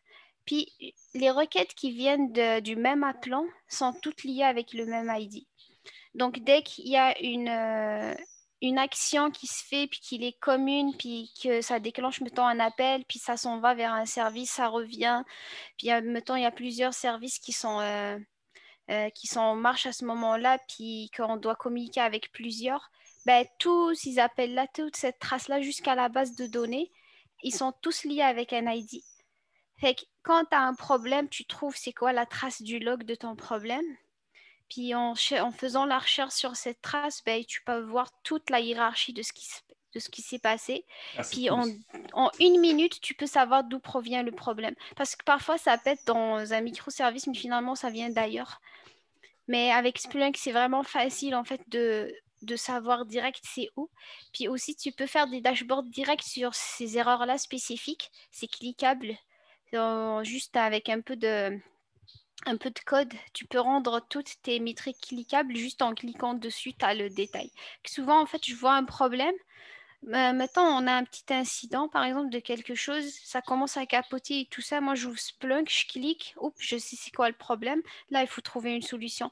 C'est quand même un outil vraiment puissant mais par contre, l'infrastructure, elle est coûteuse un peu, vu que c'est des bases de données, il y a beaucoup de logs là-dedans. Tu peux pas vraiment euh, utiliser ça comme un outil de statistique, parce qu'au début, on avait essayé de faire ça. En gros, euh, genre, mettons, on a une application où les gens vont s'abonner, à, mettons, des, vont prendre des abonnements. Puis on va vouloir, par exemple, le nombre d'abonnés euh, mettons par mois ou peu importe, là, on a commencé à bâtir des dashboards, les nombres d'abonnés à toutes ces choses-là qu'on propose. Mais vu qu'on fait le ménage dans les BD, ben, tu n'as jamais le chiffre exact. Donc, euh, si on prévoit faire des statistiques, il faut prendre un outil spécifique ben, qui fait pour les statistiques. Il ne faut pas prendre un outil de monitoring parce qu'on avait fait cette erreur-là.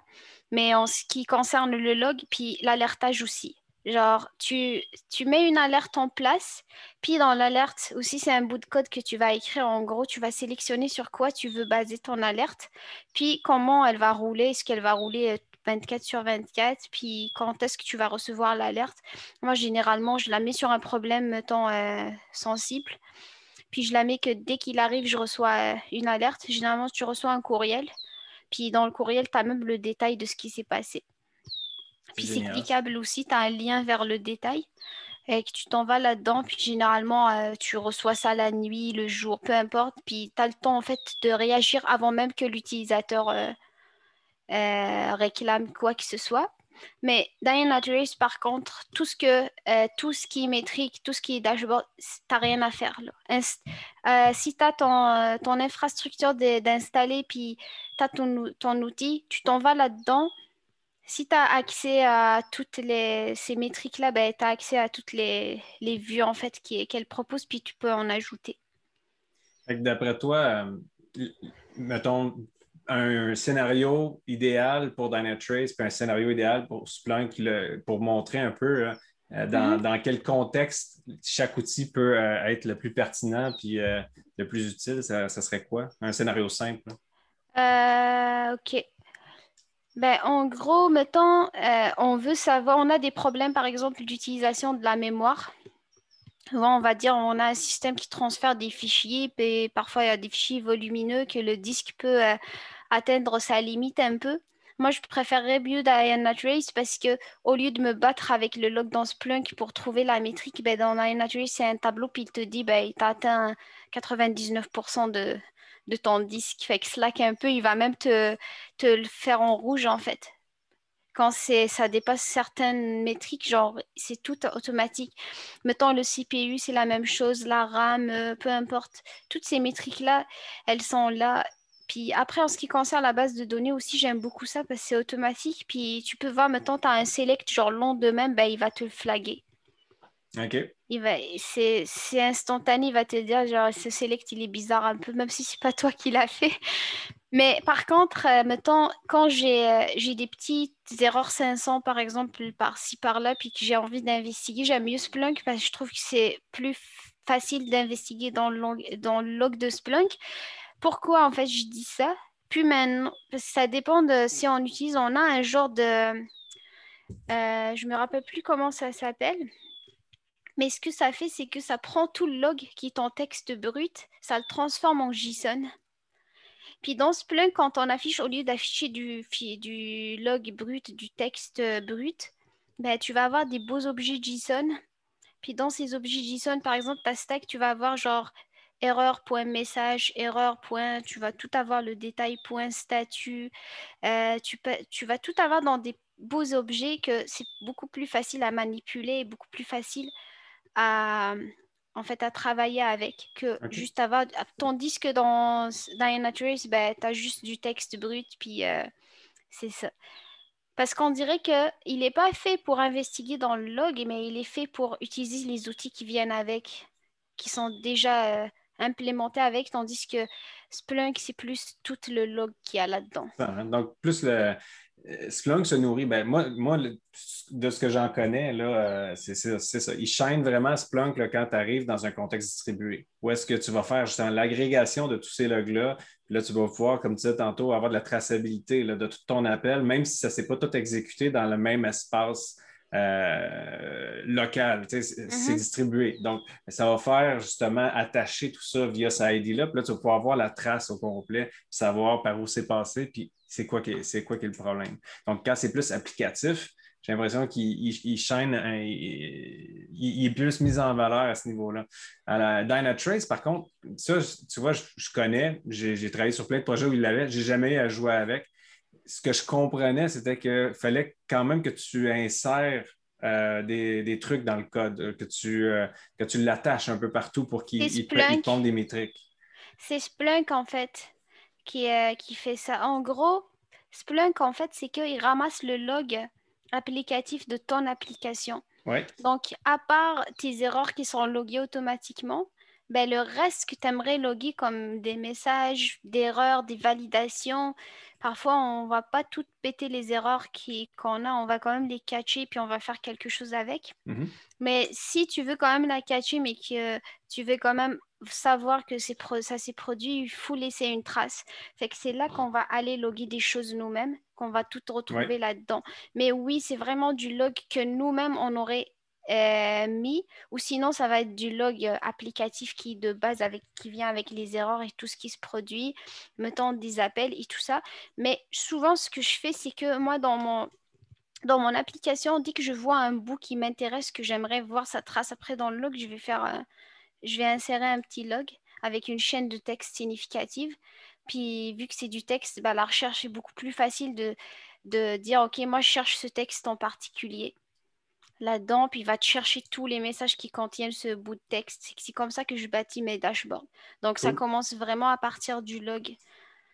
Puis dans le cas de Dynatrace, ça s'attache comment lui à l'application? Euh, Dynatrace, en fait, c'est automatique pour vrai. C'est pas le log qu'on va mettre dans l'application. C'est vraiment, ça ramasse tout le log, puis ça ramasse aussi euh, l'utilisation du CPU. Je sais pas comment ça fait exactement techniquement en arrière, mais je sais que ça ramasse toute l'information, tout ce qui concerne euh, l'utilisation, aussi la charge, les, aussi euh, la performance parce que maintenant, avec Splunk, pour voir la performance, tu n'as pas le choix de faire des selects bizarres avec des regex pour dire que moi, j'ai envie de calculer la moyenne de temps de réponse de chaque endpoint, par exemple. Tandis que Dynatrace, ça le fait automatiquement, en fait. C'est que tu as des dashboards qui calculent automatiquement les temps de réponse, euh, les temps d'attente, euh, pas mal de métriques pour vrai. Il y en a vraiment beaucoup.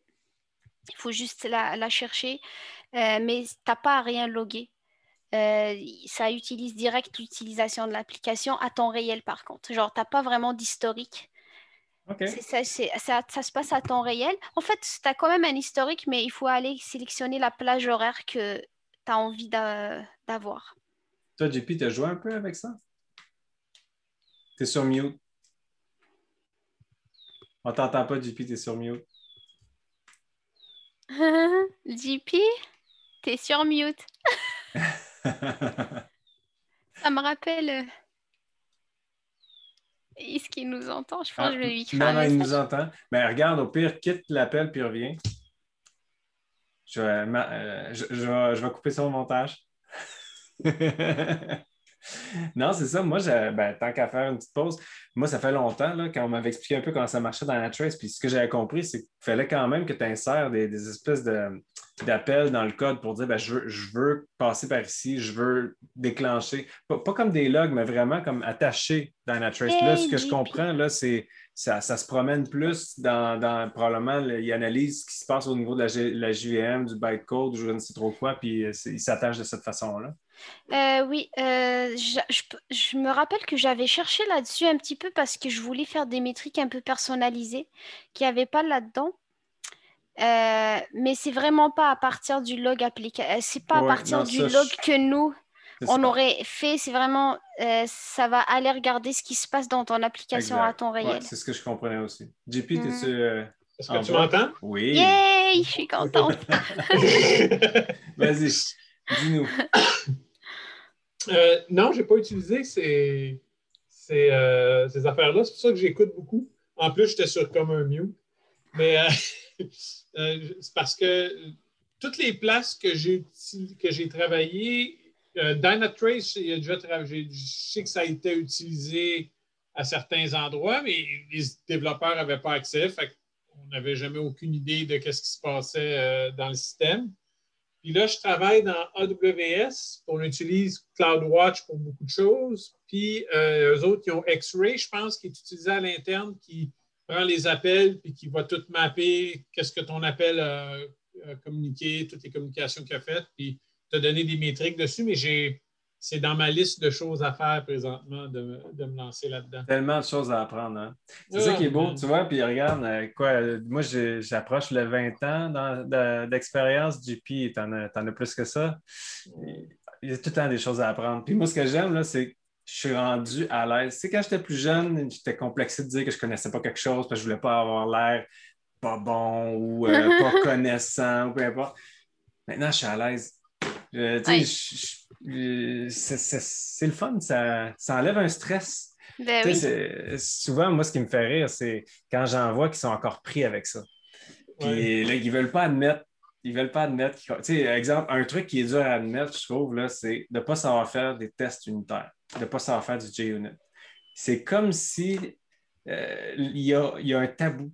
Tu sais, les gens, ils savent qu'ils devraient, mais ils ne savent pas comment, puis ils n'osent pas admettre, puis il y a comme un malaise, puis ils n'y arrivent Mhm. pas. Pourtant, tu sais, si tu demandes à quelqu'un euh, euh, qui a grandi à Chibougamau, parles-tu bulgare? Il va te dire non. Il ne sera pas gêné. C'est normal, il ne parle pas bulgare. Moi, au contraire, genre, j'aime ça découvrir des choses que je connais pas parce que c'est là l'occasion. Genre, d'ailleurs, je salue là, euh, mon, mon directeur, mais en gros, c'est là que je dis Ah, je pense que c'est le moment qu'il me paye une formation, là. que c'est le moment d'en profiter, là. Fait que, genre, je l'appelle et je connais pas ça, je dois, je dois faire une formation à 2000 dollars. Non, c'est pas vrai. cache le cache.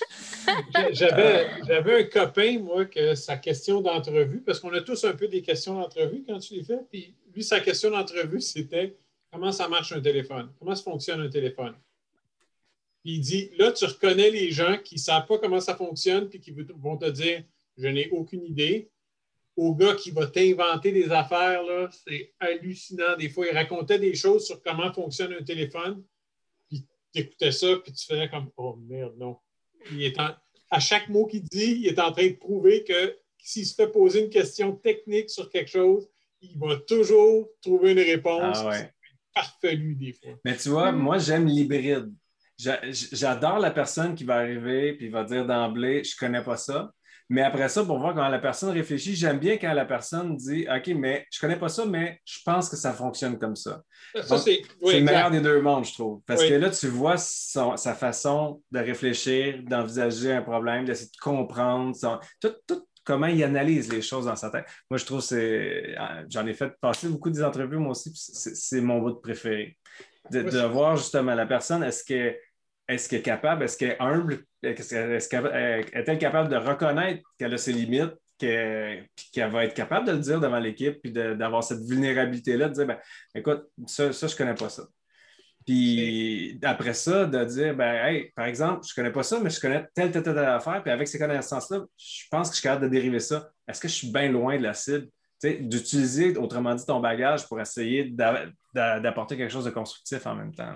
C'est des questions comme. Il y a toutes sortes de questions. Moi, c'est moi, les questions d'opinion. Je demande à quelqu'un de donner son opinion sur quelque chose. Ça, c'est ça qui me fait le plus triper.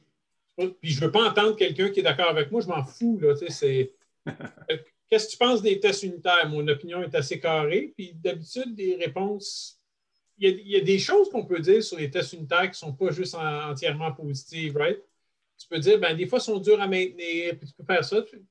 Fine. Ça veut dire que c'est là que tu es rendu. Je trouve qu'on manque. euh, c'est quelque chose qui, que les gens ont souvent peur de se lancer dans des grosses opinions. Puis dans le fond, ça ne devrait pas être si grave que ça du moment qu'ils sont flexibles dans, dans leur façon de voir les choses. As-tu des questions d'entrevue que tu aimes ça? Moi?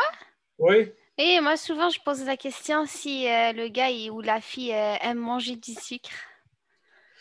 OK. OK. Parce que s'il n'aime pas manger du sucre, c'est sûr qu'il ne fit pas dans l'équipe.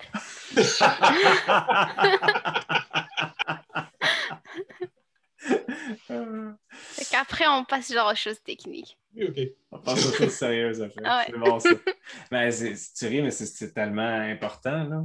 C'est quand tu, tu passes une entrevue, tu vas avoir quelqu'un dans l'équipe. euh, si, s'il y a, il y a- il y a déjà une culture elle est forte, est installée, euh, tu veux savoir si cette personne-là va arriver et va bien se sentir là-dedans. Ben, c'est donnant-donnant. Tu sais, C'est, c'est pas juste nous, est-ce qu'on va être bien avec lui, c'est est-ce que cette personne-là va être bien avec nous aussi. tu sais. Ouais, Valider ça en entrevue, c'est hyper important. Là, tu pognes un gars qui est keto puis qui commence à te parler de tout ce que tu as fait, tu fais de croche avec ton pancréas à cause que tu manges pas keto. Ah, ça va être. Ah, c'est- sûr, regarde, il y a toutes sortes de monde pour faire un monde, ça peut dégénérer euh, rapidement, mais règle générale, je pense que ça, ça fait des bonnes discussions, puis c'est cool pareil. All right. Mais c'est ça, moi, Dynatrace, Splunk, plus particulièrement Splunk, là, que j'ai un peu à travailler là, dernièrement avec, là, je trouve ça tellement hallucinant, tellement génial, parce que ça te donne des yeux, tu sais. Euh, puis Mhm. quand t'as pas, moi, j'ai j'ai jamais été du côté Ops, tu sais, à à part euh, comment dire, euh, que je suis un développeur qui est habitué d'installer ces choses, configurer ces choses, tout ça. Mhm. Mais j'ai jamais eu à opérer. Euh, j'ai fait rarement des, des- des mises en production.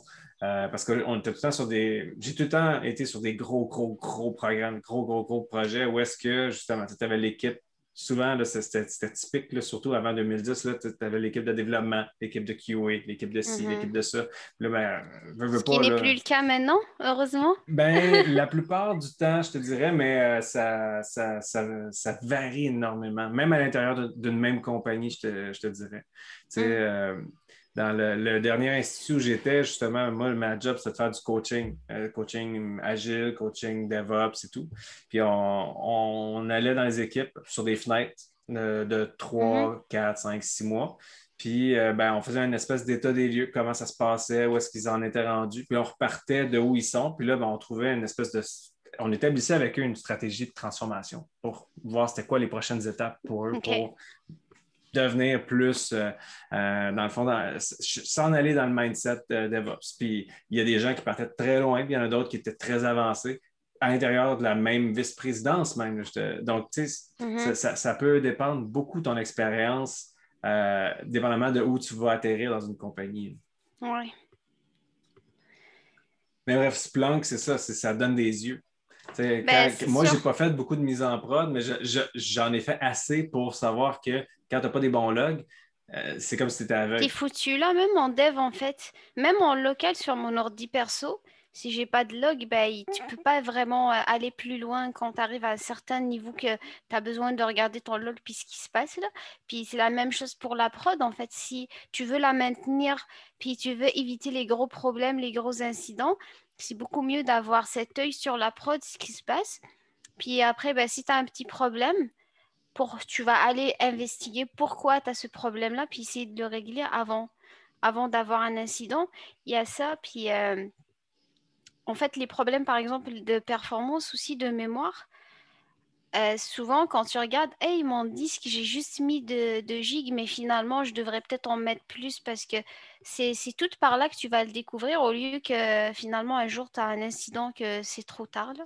Ben oui, puis tu peux faire de la prévention éventuellement, puis automatiser ça, déclen- avoir des déclencheurs d'alerte pour dire, ben, hey, justement, tu parles de disque, là, attention, le, le disque commence à être plein. Donc, au lieu d'être en mode réactif tout le temps, tu peux Mhm. être proactif puis euh, avoir ces mécanismes-là en place grâce à des outils comme Splunk puis comme euh, Dynatrace pour éviter des pannes, éviter des situations fâcheuses. On peut, on peut voir venir avec ça. Mais Il y a bon, aussi un détail là-dessus là, que je trouve vraiment euh, pertinent. C'est que aussi parfois quand on met des beaux dashboards en place, on peut juste aussi savoir en fait c'est quoi le comportement du des utilisateurs parfois.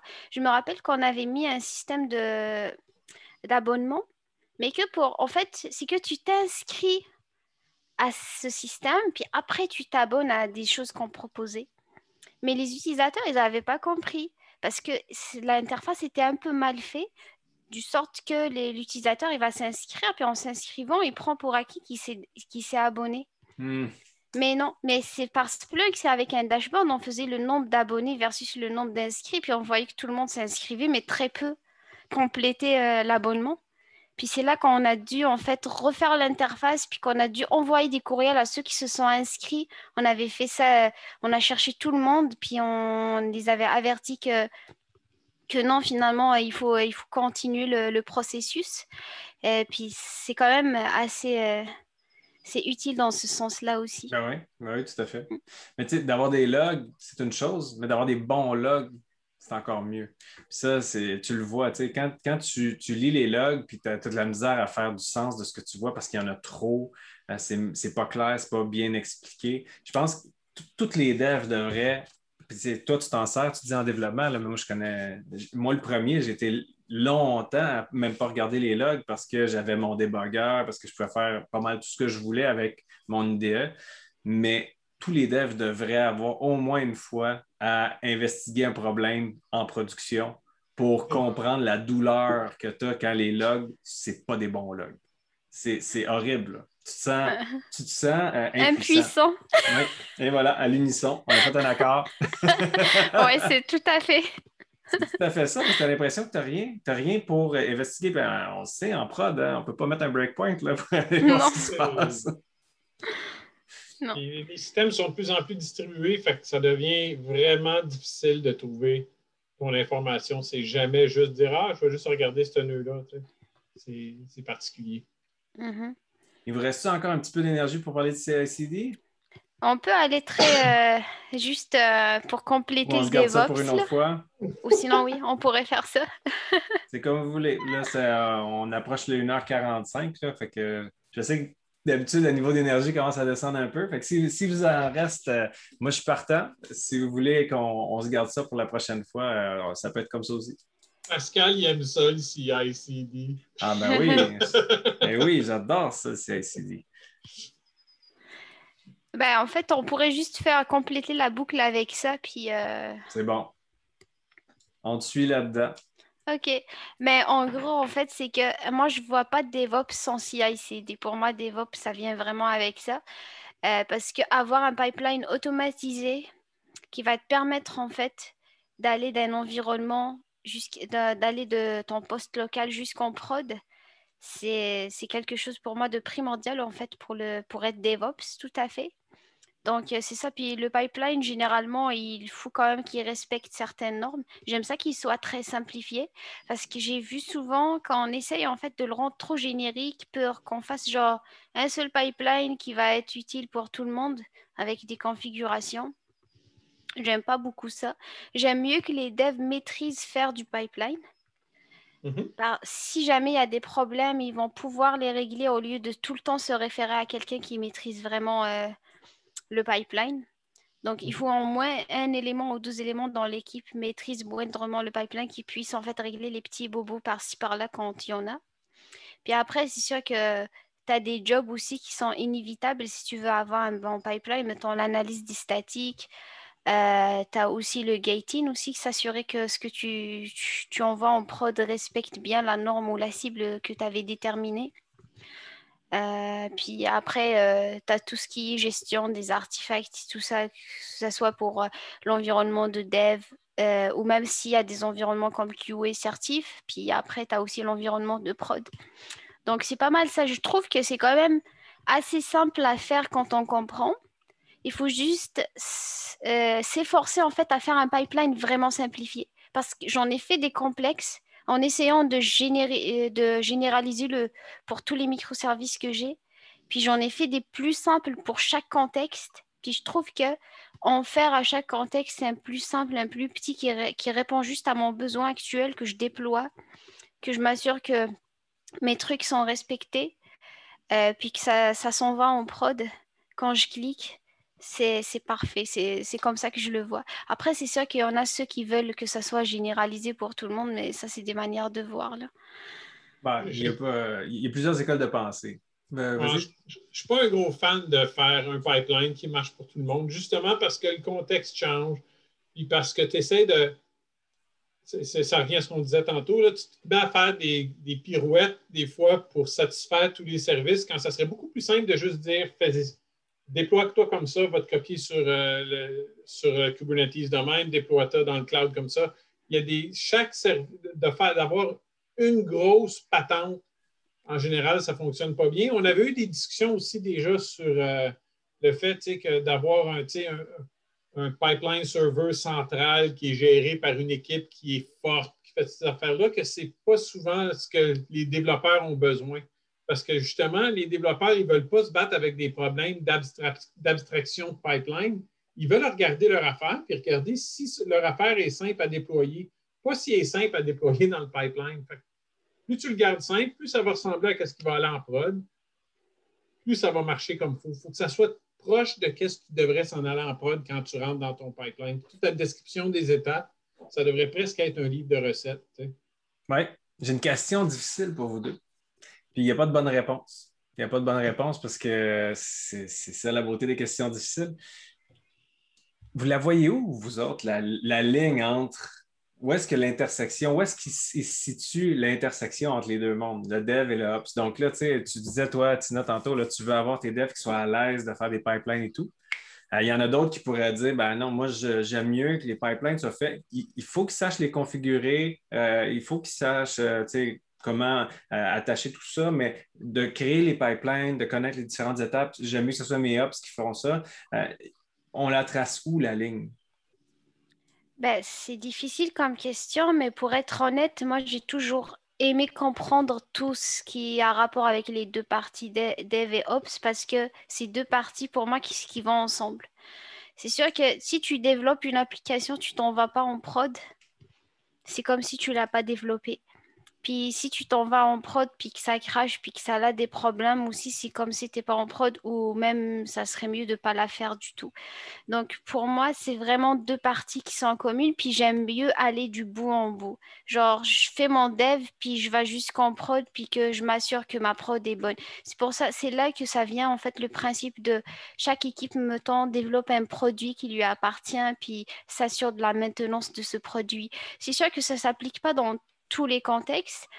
Mais euh, si j'ai à choisir entre développer juste des choses puis laisser la prod pour quelqu'un ou avoir un produit et être responsable dessus, moi j'aime mieux être responsable sur mon produit de A jusqu'à Z.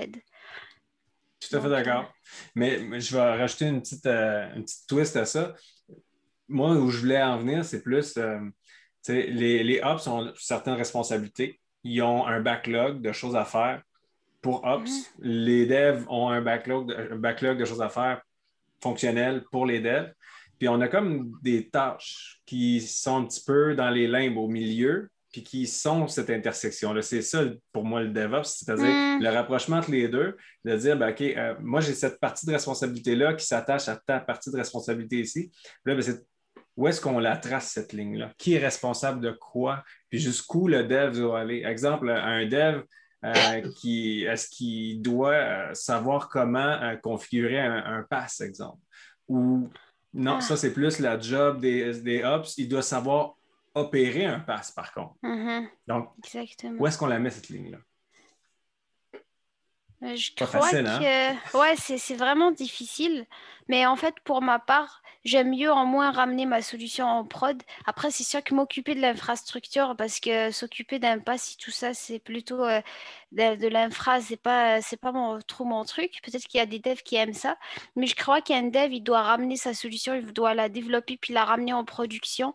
Peut-être au moins la monitorer un petit peu les premiers temps. Puis après, l'équipe de Ops peut prendre le relais. Mais dire qu'un dev, il, il n'a pas à faire du CI/CD ou son pipeline ou il n'a pas à créer ses services ou à s'assurer que tout est bien créé, euh, je trouve que c'est pas correct non plus. Là, genre, il faut quand même qu'il maîtrise tout cet aspect-là parce que c'est important. Toi, JP? Ah, moi, je vais te donner la réponse de Pleut. Le plus possible.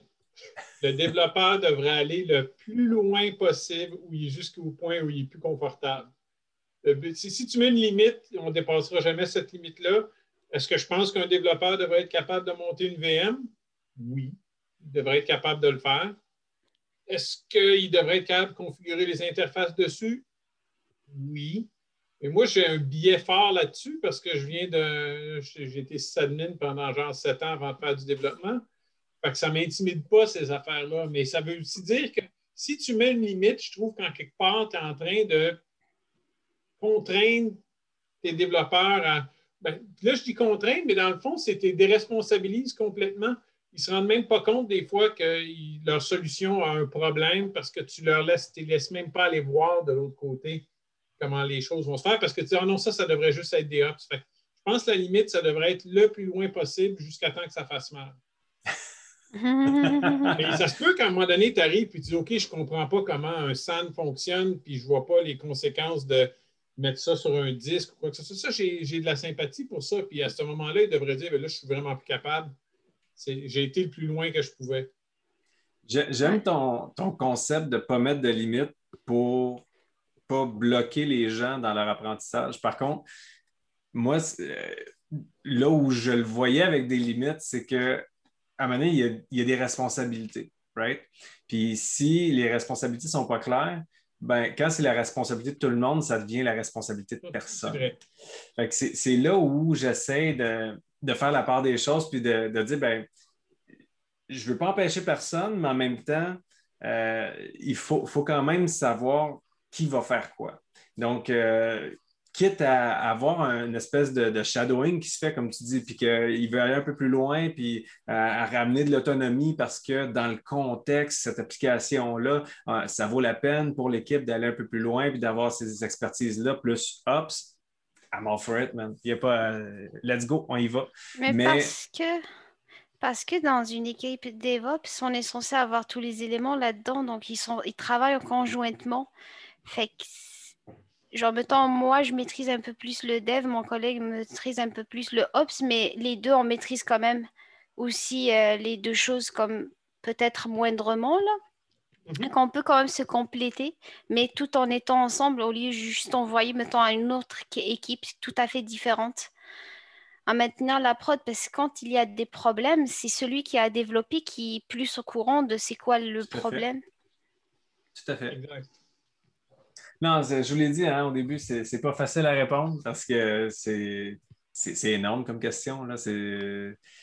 Je veux dire, il y, a, il y, a, tellement, tellement de choses à comprendre dans l'informatique. Si on prend juste un langage, c'est énorme. Si tu prends après ça des niveaux, euh, tu te sors un peu de ça, puis là, tu vas aller sur la réseautique, la sécurité, les bases de données. Tout ça, c'est des expertises, c'est des métiers. Il y a des gens qui, qui étudient à l'université pour apprendre ces choses-là, à la limite.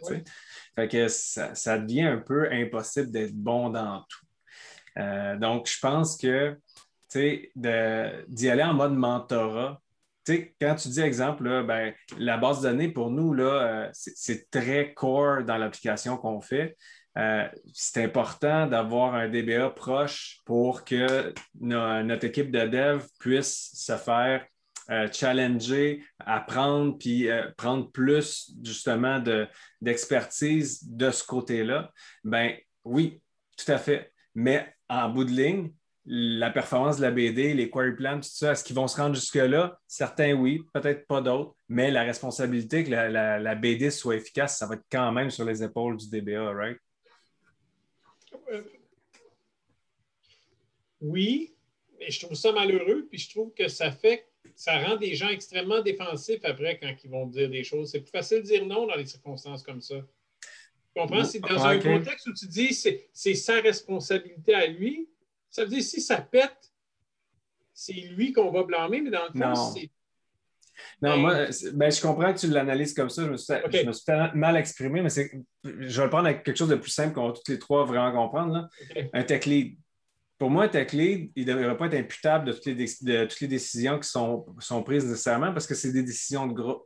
Ça devrait être des décisions de groupe. Si quelqu'un, euh, le tech lead, il, fait bande à part, il veut faire le super-héros, puis il, prend toutes les décisions, ne consulte pas l'équipe, ben oui, il, se trouve à être imputable parce que c'est juste lui qui a pris la décision. Par contre, euh, ça, fait partie de sa responsabilité de trancher. C'est-à-dire que si l'équipe est partagée, il pèse le pour et le contre, puis euh, on n'arrive pas à un consensus parce que c'est 50-50 les opinions, mais ça prend quelqu'un qui va être responsable de faire un corps à un moment donné. Puis moi, c'est mm-hmm. comme ça que je le vois un peu le tech lead. C'est pas lui qui doit tout décider, mais quand on n'arrive pas à avoir un chemin clair, mais ça reste quand même lui qui, euh, ou elle qui a, euh, dans le fond, cette, euh, je ne veux pas dire autorité, mais je aller avec le mot responsabilité de dire, ben, OK, il faut, faire un choix. On, a entendu les arguments de tout le monde. j'ai le feeling, avec mon expérience, tout ça, qu'on devrait essayer ce, mm-hmm. chemin-là. On s'entend-tu là-dessus, tout le monde? On y va, go. Ben, c'est lui qui va trancher, quoi. Exact. Puis ben, mm-hmm. si on reprend ça, on ramène ça dans mon autre exemple de tantôt, c'est un peu la même affaire euh, quand je dis que les expériences qui sont, euh, les expertises plutôt qui sont un peu transverses, comme la sécurité, on, on, on, va, on, va, pas se mentir, on n'a pas un expert en sécurité dans toutes les équipes. Ça n'arrivera pas. Euh, il n'y a, pas assez d'experts en sécurité à Montréal pour avoir un expert en sécurité dans toutes les équipes.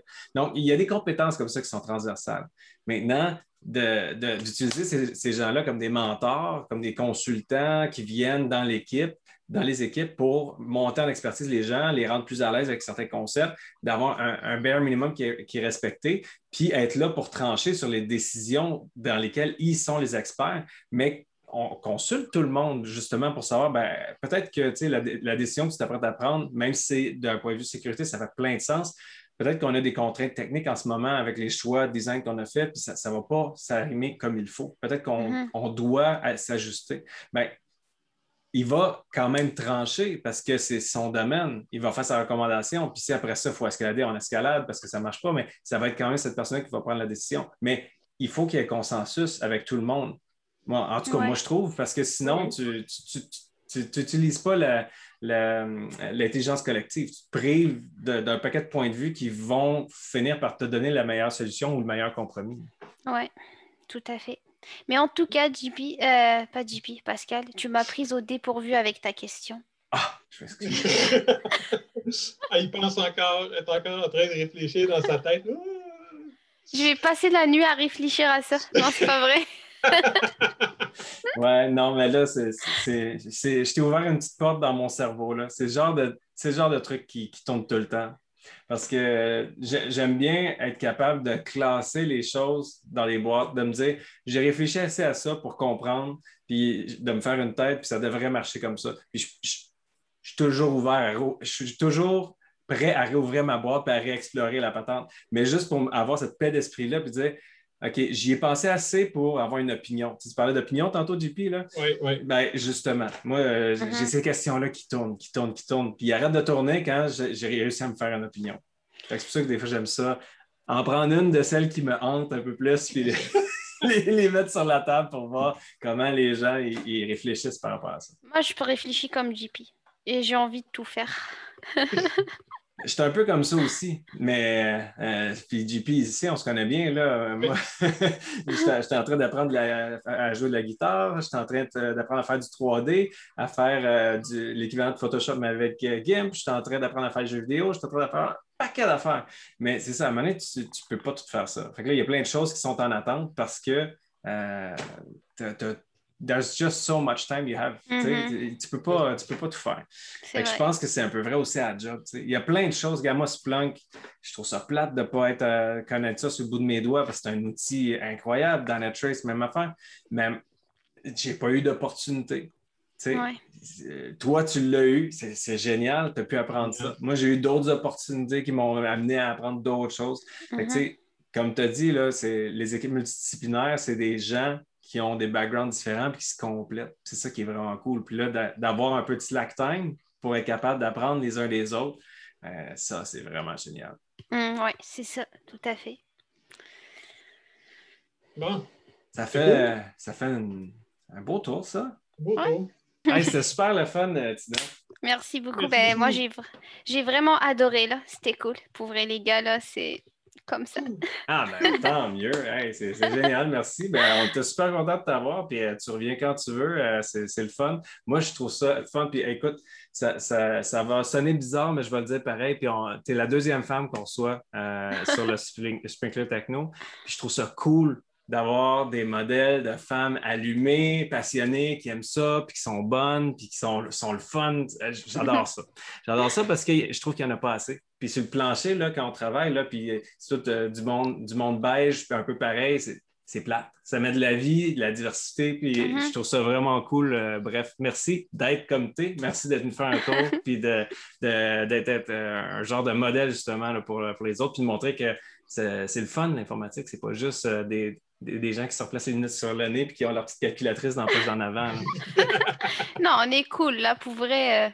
Les informaticiens sont cool. là. Et Ah, euh, moi, je vous remercie, les gars, là, pour, de m'avoir donné cette chance de, de participer avec vous autres. J'ai eu du fun. Cool. fait plaisir.